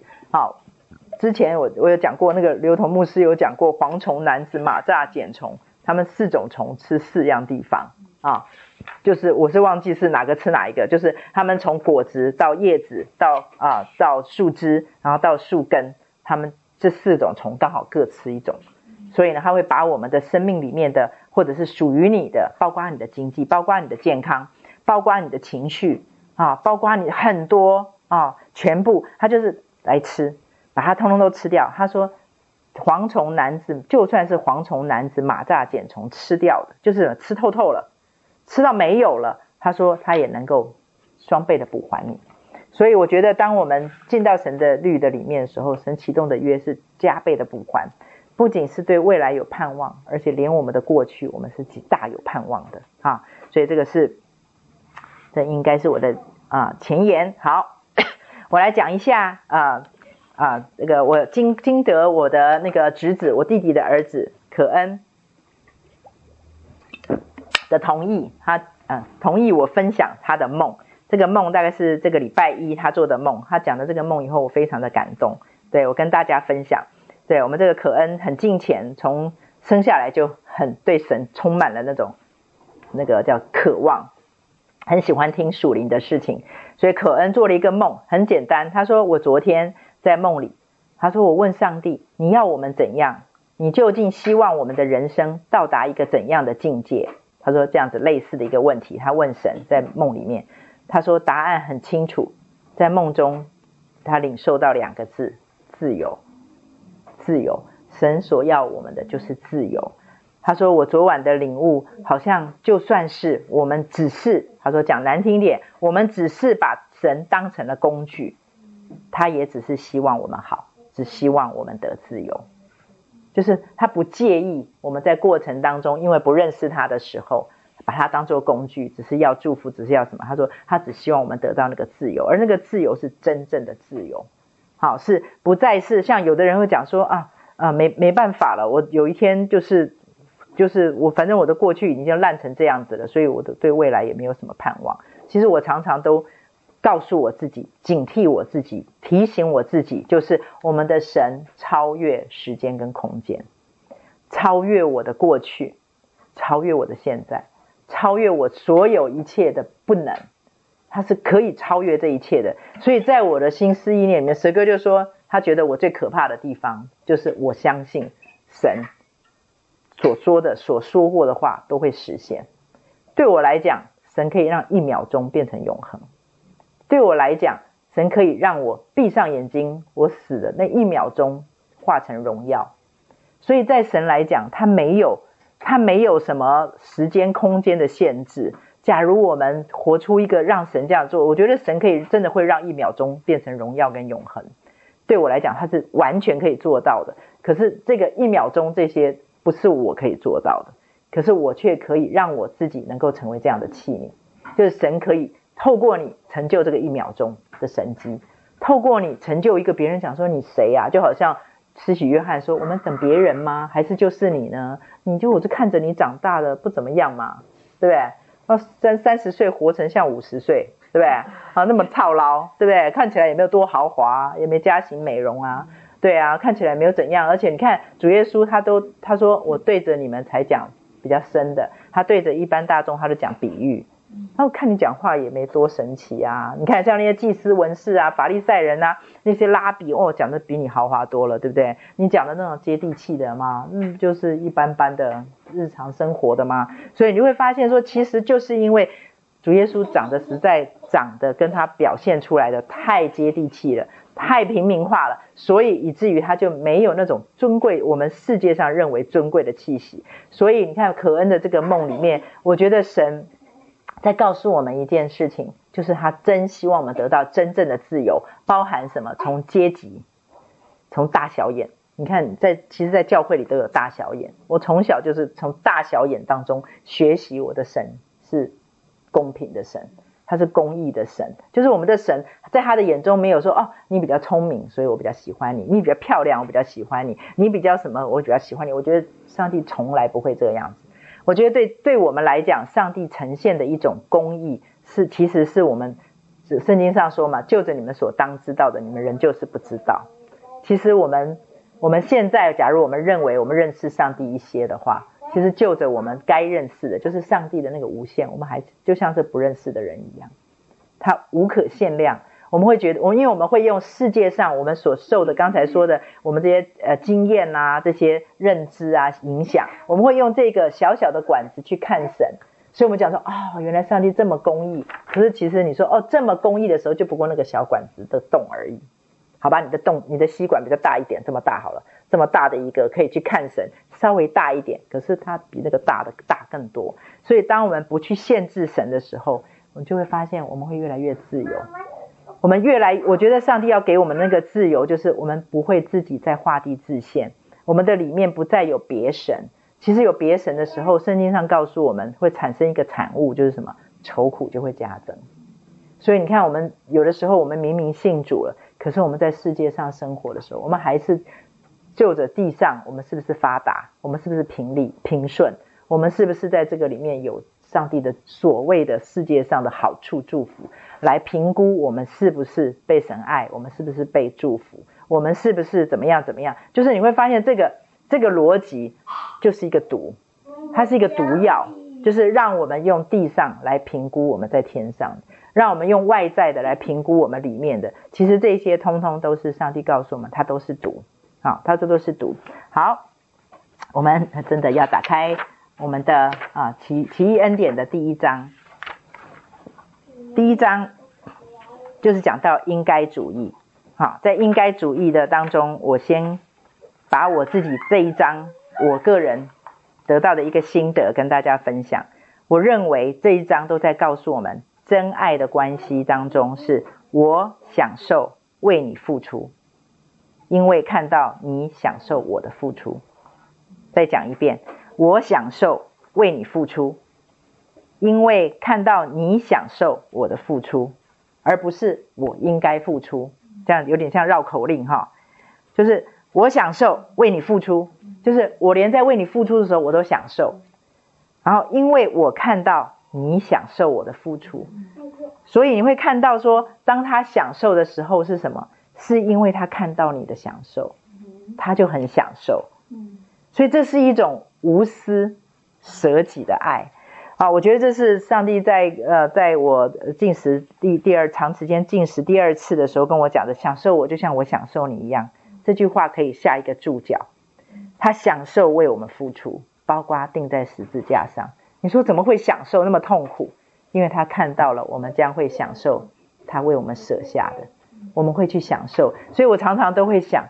主耶稣为我们舍掉的，他说他虚己取了奴仆的形象，虚己舍己，他的虚，他的舍，他所虚的所舍的，就是要他送，他是要他送给我们的，这样懂我的意思吗？主耶稣为我们放弃了天上的位分，就是要为我们得，要为了我们可以得到天上的位分，他舍弃了天上他部分时间所谓的时间里面的自由尊贵，就是为了要我们可以得到这个自由尊贵。其实这是主耶稣的真爱的表达，一个公式，就是我享受为你付出，因为我看到你享受我的付出，而不是我应该付出。所以这整章都是在帮我们解读，解掉毒就是我应该。所以呢，他这个两样的礼物不一样的分量哦，就是我也是很努力、很努力的在为主耶稣准备礼，为神准备礼物。然后呢，可是我认为是我应该，就好像我以前是我为了报恩去读圣经，在别人来看你一直都很敬虔，其实我在别人眼中大概都是一个一直都是很敬虔的人，可是只有我自己知道，从什么时候开始，我跟神这中间产生了亲密的关系，就是这个应该被去掉。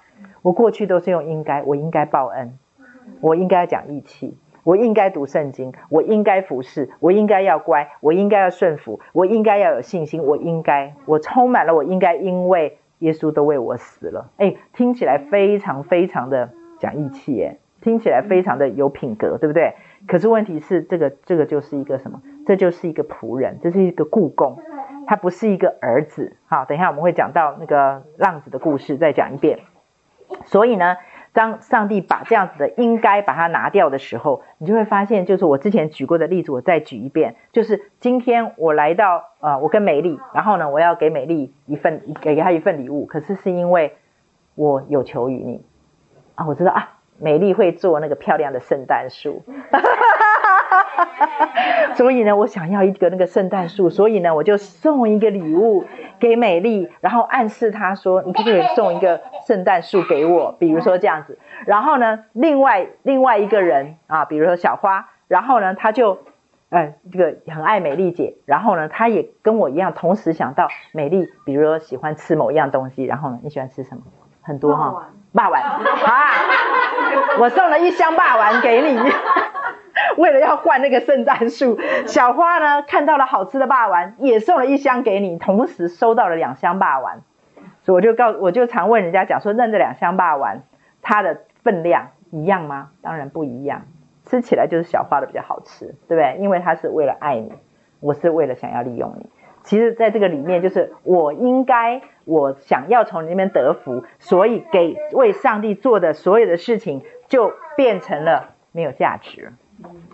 可是是做一样的哦，你看，同样都是两箱霸丸哦，对。可是问题是它就是不一样的，它的分量是不一样的，因为小花的那个是出于真爱，我的这个是出于什么？应该或者是利用，所以这个是一种交换的，这不是神要的一个礼物。所以你会发现说存不到款啦，密码按错了啊，存不进去啊，这个没有这个账号，所以存存不进去。我觉得神假如是一个收贿赂的神。耶稣就不用来，耶稣也不用死，我们的神就是不收贿赂。所以呢，今天你为他，对，此门不通，此路不通，这个密码错误啊，三次就把卡收回。所以你会发现，其实我们时常在主的面前，我们都是浪子的故事里面那个大儿子。我们来看一下浪子的故事，我们来看一下路加福音十五章。十一到三十二节就是浪子的故事。浪子的故事，我们来读一下。因为本人今天不用运动，所以我们可以稍微稍微再多讲一点。好，路加福音，我刚刚讲几章啊？十五章，自己讲完就忘了。十五章，好，十一节，谢谢。我我们的那个伟林小秘书回来了。真好，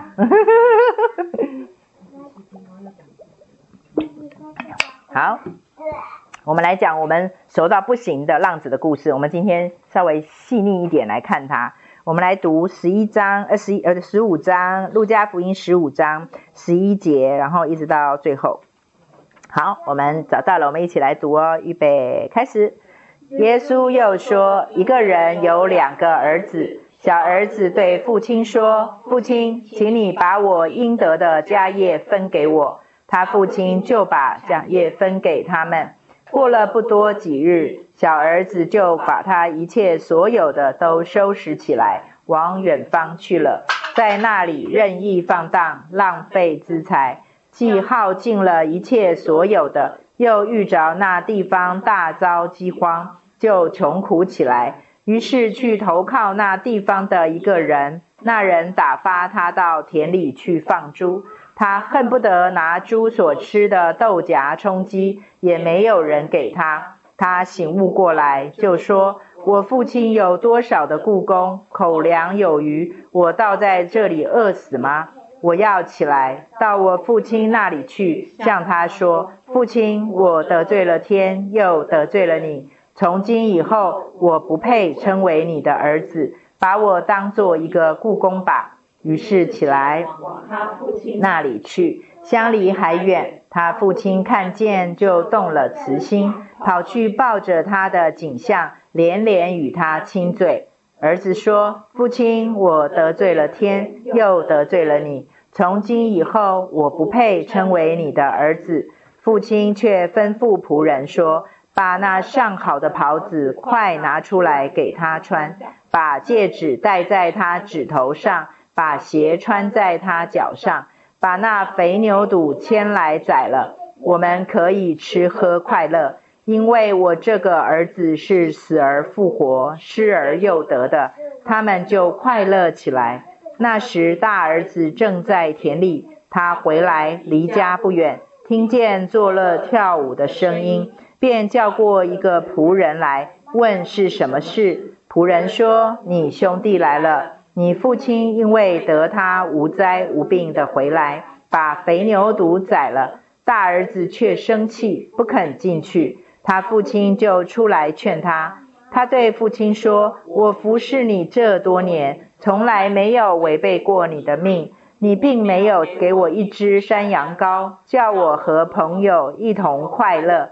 但你这个儿子和娼妓吞尽了你的产业。”他一来了，你倒为他宰了肥牛肚。父亲对他说：“儿啊，你常和我同在，我一切所有的都是你的。只是你这个兄弟是死而复活、失而又得的，所以我们理当欢喜快乐。”好，这个是是这个第一章应该主义里面作者。啊，花了蛮多的篇幅在讲的一个呃故事，然后这边讲到，我们先把重点把它标示出来，在这个地方呢，啊，这个小儿子他说，小儿子对父亲说，第十二节，父亲，请你把我应得的，请你把应得的，假如你有圣经的话，可以把它画起来，请你把我应得的家业分给我。然后呢，接下来我们看第二十二节，呃，我看第讲错了，第第三十二十一节。第二十一节，儿子说：“父亲，我得罪了天，又得罪了你。从今以后，我不配成为你的儿子。”把“不配”画起来。好，前面这个是应得的，这个是假喷以前呐，啊，去跟猪抢猪抢喷以前对吧？的，就是我应得的啊。第二个假喷以后就是我不配啊，这是一个。然后呢，接下来对，然后接下来有几个关键字，我们也把它画起来。他说啊，第十呃，我看第十七节。他醒悟过来，我们把醒悟过来画起来。他醒悟过来，这是第一个，就是我们在心思上要做一个醒悟，就是他醒悟过来。第二个，第二步是我要起来。啊，他在意志上，第一个是心思思思想上说啊，我醒悟了，我在感觉思想上我醒悟了，想起来了，我为什么要在这里这样子呢？呃，这是第一个醒悟。第二个是我要起来，这是意志上的决定，可是还没有起来，对不对？第三个十九节。呃，第十二十节，于是起来，他一定要这三部曲。假如在我们打属灵征战的时候，或者是我们在跟随主的上面，我们假如停留在第一点或者第二点的时候，你会发现不会有事情发生，没有事情会发生，除非你就真的于是起来。像有的人会讲说，我知道啊。我知道吃多了精致淀粉不好，我知道吃多了糖不好，我知道啊。可是你看这个人还是继续这样做，就是我知道，意志上是思想上知道，意志上也知道，可是问题是他没有行为，你就会发现就没有用。所以这个作者后来又讲，天国是努力的人进去的，啊，努力人就得着了。有的人讲说啊，圣经上不是说因信称义吗？怎么又讲努力？不是哦，他在告诉我们天国是什么？它是一个。进行式就是你信耶稣的那一刻，因信就得救。可是问题是你成圣，你重生，它是一条道路，它是一条漫漫长直到见主面的道路。所以它是一个生命的长成。你不会讲说啊，这小孩生下来好了，OK，不是啊，这小孩生下来还要长啊，还要养啊，对不对？还要被保护啊，还要被滋养啊，这些通通就是一路在走。所以呢，在这地方他说，于是起来，那是一个动作。好，然后，然后最后呢，我们先把重点讲完了，我们再来回头来看。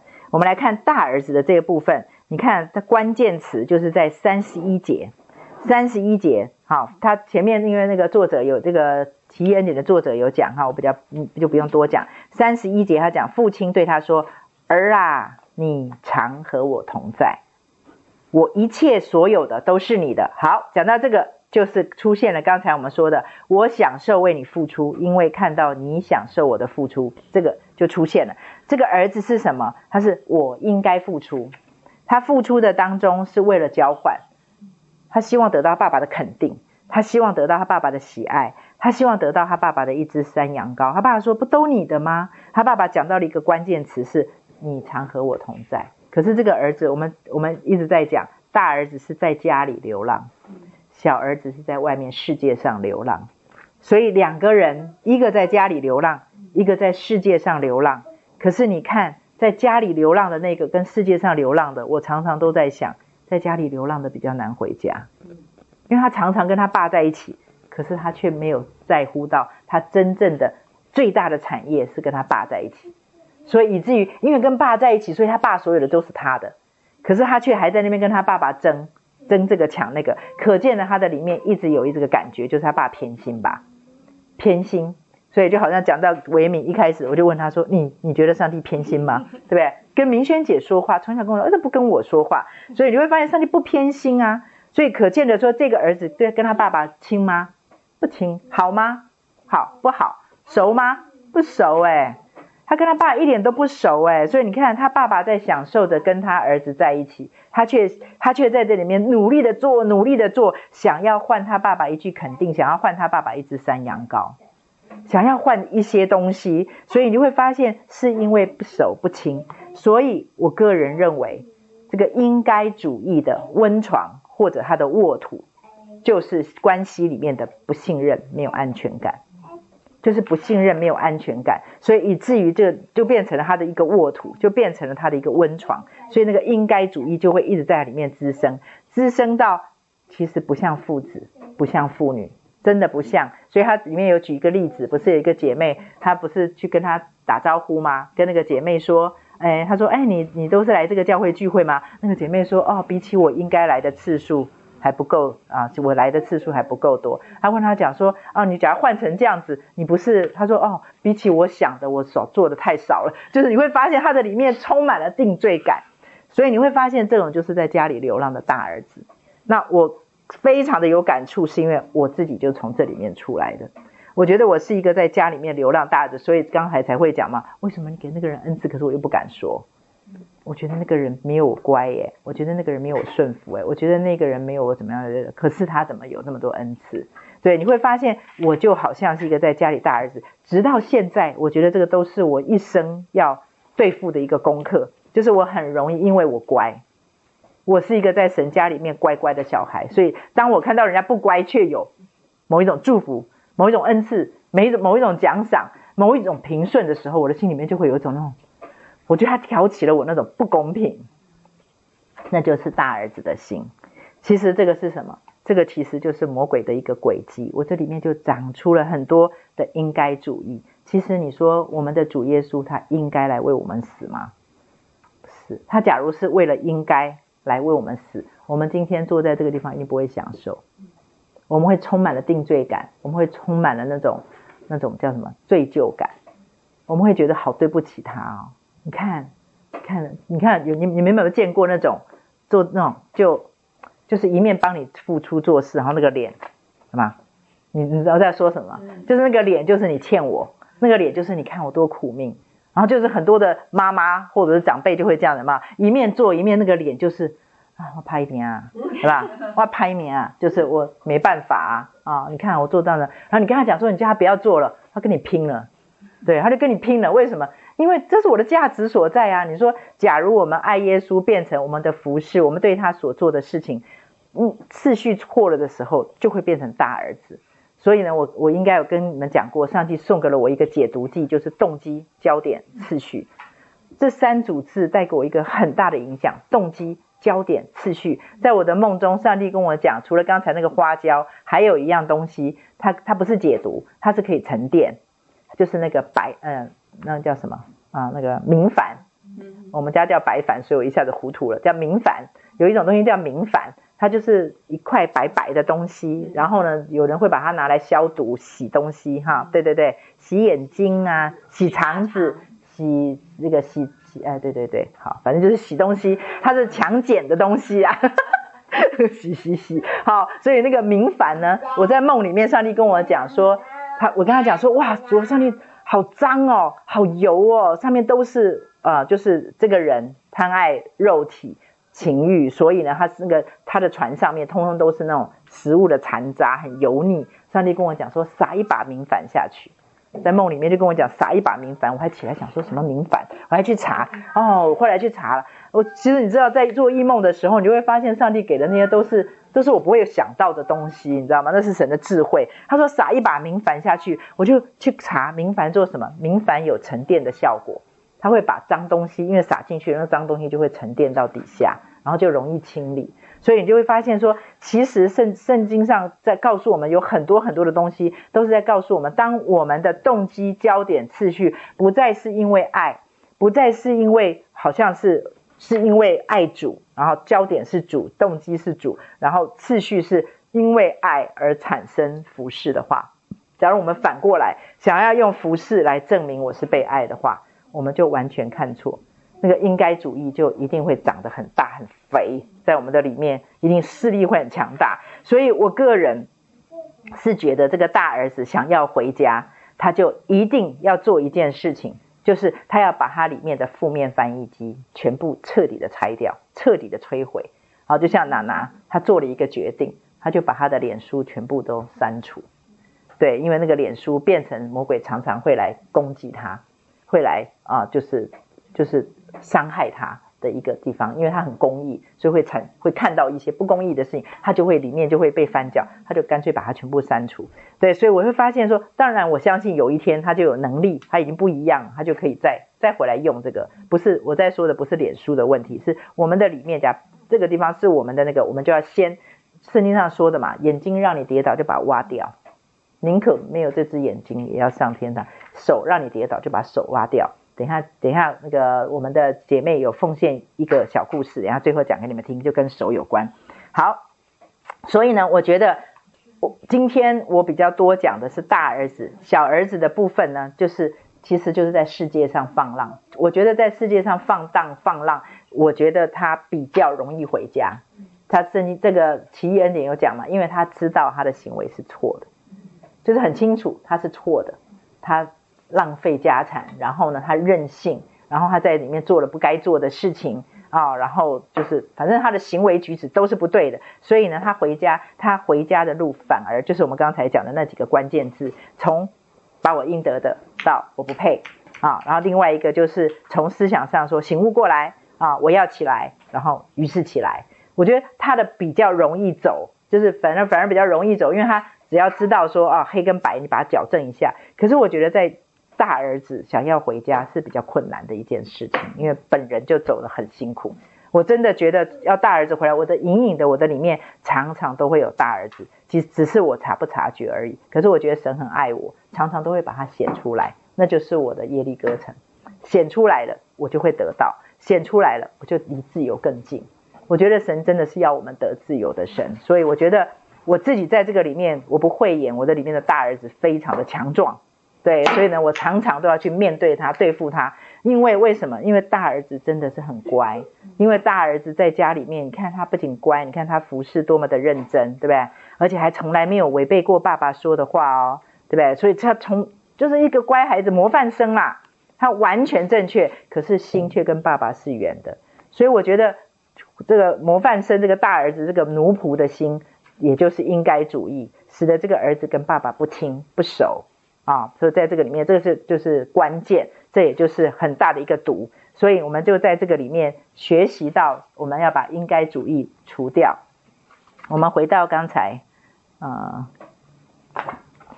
刚才我们看好，所以动机焦点次序，所以他这边里面有讲到，他说啊呃，呃，他说小儿子是叛逆，啊，叛逆，所以走走迷了。那大儿子呢是宗教，是律法。然后可是这两个不管是什么，都会骗走、偷走、抢走我们跟神的亲密关系。所以呢，我特别的讲一下动机焦点次序，假如错置了，就会使得。宗教律法有机会有空隙，可以骗走我们跟神的亲密关系啊！好，我看看时间。好，我们我中我里面还有一些想要讲的，可是我们下一次下一次我们跟第二章一起一起再讲。好，第二章一起再讲一些细节。好，最后讲一个我们的呃姐妹跟我们提供的小小峰提供给我们的一个小故事，最后用这个小故事来做一个结束。我觉得很很可爱的一个故事，好，这个小故事的标题叫做《软弱的祝福》。啊，软弱的祝福跟我昨天分享给某一些人的那个，就是上帝用一些某一些我们认为是不好的，然后呢，反而成为我们可以献给他荣耀的一个啊一个工具。他说，在日本有一个在一个小一个小男孩，然后他十几岁的时候不小心不幸失去了他的左手臂，然后呢，他长大了以后，他决定要向一位老师学习柔道。他很认真的学习，可是有一件事情，他一直让他觉得百思不解，因为他学了半年，六个月过去了，老师却只是重复的一直教他，一直教他，一直教他同一个动作，就是同一个动作。他忍不住去问老师说：“老师，你可不可以再多教一点别的动作？”可是他老师却回答他说：“你只要把这个动作学到纯熟就可以了。”然后呢，虽然小男孩不了解老师的用意，不懂，因为他给跟老师说了，可是老师还是不教他，只教这个，然后每天叫他练。同一个，然后不停的教他练这一个。他说不过他相信老师的话，所以他就继续的努力练习。又过了几个月，老师决定要带他去参加一个升段班，就是要把他升级啊，就让他去做一个鉴定比赛。他去参加比赛，他在比赛当中，他就他因为他只有一招，他就很熟练的一直运用老师给他的那一招动作，结果都过关斩将，都一直赢，一直赢，一直到了决赛的时候，虽然对手很强。令他几乎快要招架不住，可是他仍然用一招一招办事。他说，仍然在一番苦战之后反败为胜，得到了冠军。他不懂，他回到回家的路上，男孩就问老师说：“为什么我就用你教的一个动作就赢了这么多人，赢了这场比赛？”老师回答他有两个原因。第一个原因，我教你的招式这一招是柔道当中最难的一个动作，可是你精通最难的。第二招。第二个原因，这个很让我感动。第二个原因，对手想要破解这个招式，只有一个动作，就是要抓住你的左手。哦，他没有，他没有手，他没有左手，他没有破绽，他没有左手。哦，我觉得很感动哎。他说他想要破解你这个招式，就只有一个动作，就是一定要抓住你的左手。没关系，不用记我，等下到时候传给传传到群主，然后你再传给弟兄姐妹，再传给姐妹们。他说：“这个男孩最软弱的地方，竟成了他制胜的关键所在。”他说：“我们每个人都有软弱的地方，但是神总在我们的软弱上给我们意想不到的力量。我们只要善加利用神给我们的一切，我们也能够像这个男孩一样，在自己的软弱上看到。我觉得不仅仅是一种祝福，我觉得祝福讲得太软性了。我觉得那是上帝给我们的一个武器，没有左手变成了他的武器，别人抓不到他的把柄，别人抓不到他的那个。”罩门，他没有手啊。其实这个就很像我们基督徒死透了嘛。你舍己背起十字架，deny yourself，否定你自己到一个程度，他抓不到你的小辫子，所以他没有你的左手可以抓，所以他没有办法攻击你。他大概快疯了。因为他所有的招式就是要抓，两只手要抓，他抓不到他的手，他没有手，所以我觉得这是上帝给我们的一份的礼物。对，这个礼物看起来常常，其实其实小峰后来告诉我说，他很感动，他说主啊，我我站立敬畏你，为什么？因为昨天他为什么会？传这个是因为他刚好在听听这个，大概是一个有点像讲道，看这个讲道。然后呢，他说我传去的那一篇的里面讲到了有一个人，他后来不是啊年到了某一个年龄，有一个博士眼睛瞎掉了。他瞎掉了以后，结果上帝却使用，他就说我也要再用我瞎掉的这个，就是献给神荣耀。结果上帝就借着他发明了点字，哎，点字的这个。结果他说上帝多么奇妙，他说他刚好在看这个。他看完了这个以后，下面那个就出现了那个博士发明的那个，就是同样的时间就出现了。他说他非常的敬畏，所以我觉得我们在这个很多的事情上面，其实神用很多的巧合，其实他就在告诉我们。所有就像我刚才，他不仅超越时空，他超越我们的极限，超越我们的软弱，甚至于不仅超越，而且他可以使用我们的软弱，他可以使用我们认为，甚至于像使用维米的病痛，使用大师啊，在这个这个强迫上面的痛苦，我觉得神会使用它翻转过来，成为那个没有左手的那样的一个优势。对，我觉得这个世界，我们世界一直在告诉我们，就是。就是我在部落格里面有写，就是你成功了，你才有荣耀可以献给神；你过关了，你才有荣耀可以献给神。好，你已经好了，你才可以有荣耀可以献给神。你最后有一个最好的结果了，你才有荣耀可以献给神。就是这一些都是成功神学。其实主耶稣在圣经里面告诉我们的福音，从来不是长这个样子。从来不是，要不然耶稣就不需要变成私生子，啊，耶稣就不需要这么辛苦的三十岁活成像五十岁，耶稣就不用活得迥别到全世界人来到自己的地方，自己人就不欢迎他。我觉得这个从从头到尾，我觉得神都在告诉我们，我们本来在这个世界上，本来就跟这个世界是不一样的，会吃苦，本来会受苦，本来就是正常的。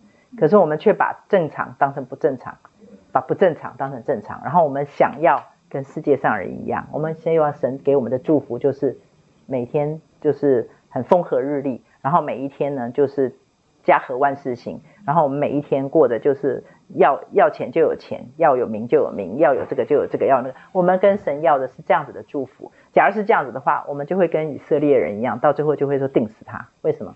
因为他跟我想的都不一样啊！你跟我作对啊，到最后就一定就是顶弃他，因为你你不配当我的神。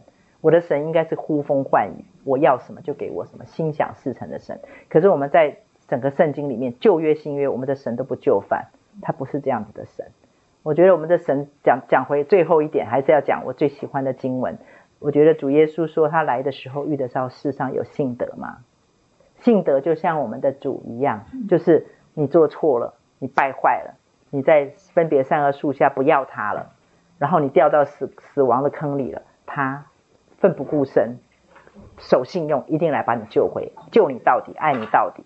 他的意思就是说，那他来的时候遇得上有这样子的人吗？就是没有刚才说的那一些地上的福，可是你却对主的那种信念，对他的爱，对他的那种顺服，却是与日俱增。对，所以我觉得跟大家一起分享这个，我觉得这是主耶稣要赐给我们的一个自由，真正的自由就是。我即使在受苦当中，我即使在灾难当中，我都有一个相信，就是我在神心目当中的，我们上次讲的那个身份，我们的那个认同是绝对不会消失，不会减弱，而且会随着受苦，会随着我们的逆境，就是随随着我们没有左手，像刚刚的小男孩这种的遭遇，会使得我们跟神的关系越来越靠近，越来越亲。其实受过苦的人才会知道什么是真爱。我是我是认真的，我最我最近突然发现我的口头语是我是认真的，我很认真，我是认真的，是真的，就是你受苦的当中，你会知道说主耶稣也在那里，他都承受过，他并非不能体恤我们的软弱，所以我们一面打仗，可是我们却一面也在谈跟主谈恋爱，然后谈到一个程度，你会发现回头去看，你会发现哇，我真的不再一样。啊，所以今天我们到这边，然后呢，我们求主来祝福我们，我们最后请。小组长为我们做结束祷告。啊，区长，好呀。区长，委屈。不是那个哦，委屈啊，不是那个地上爬的区啊。屈膝祷告。啊，屈膝祷告，好，屈，啊，我在你旁边，啊，你祷告。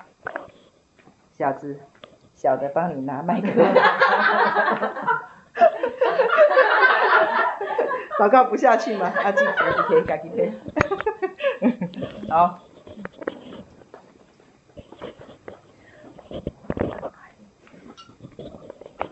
那我们天父上帝，我们来到你的面前，向你献上感谢。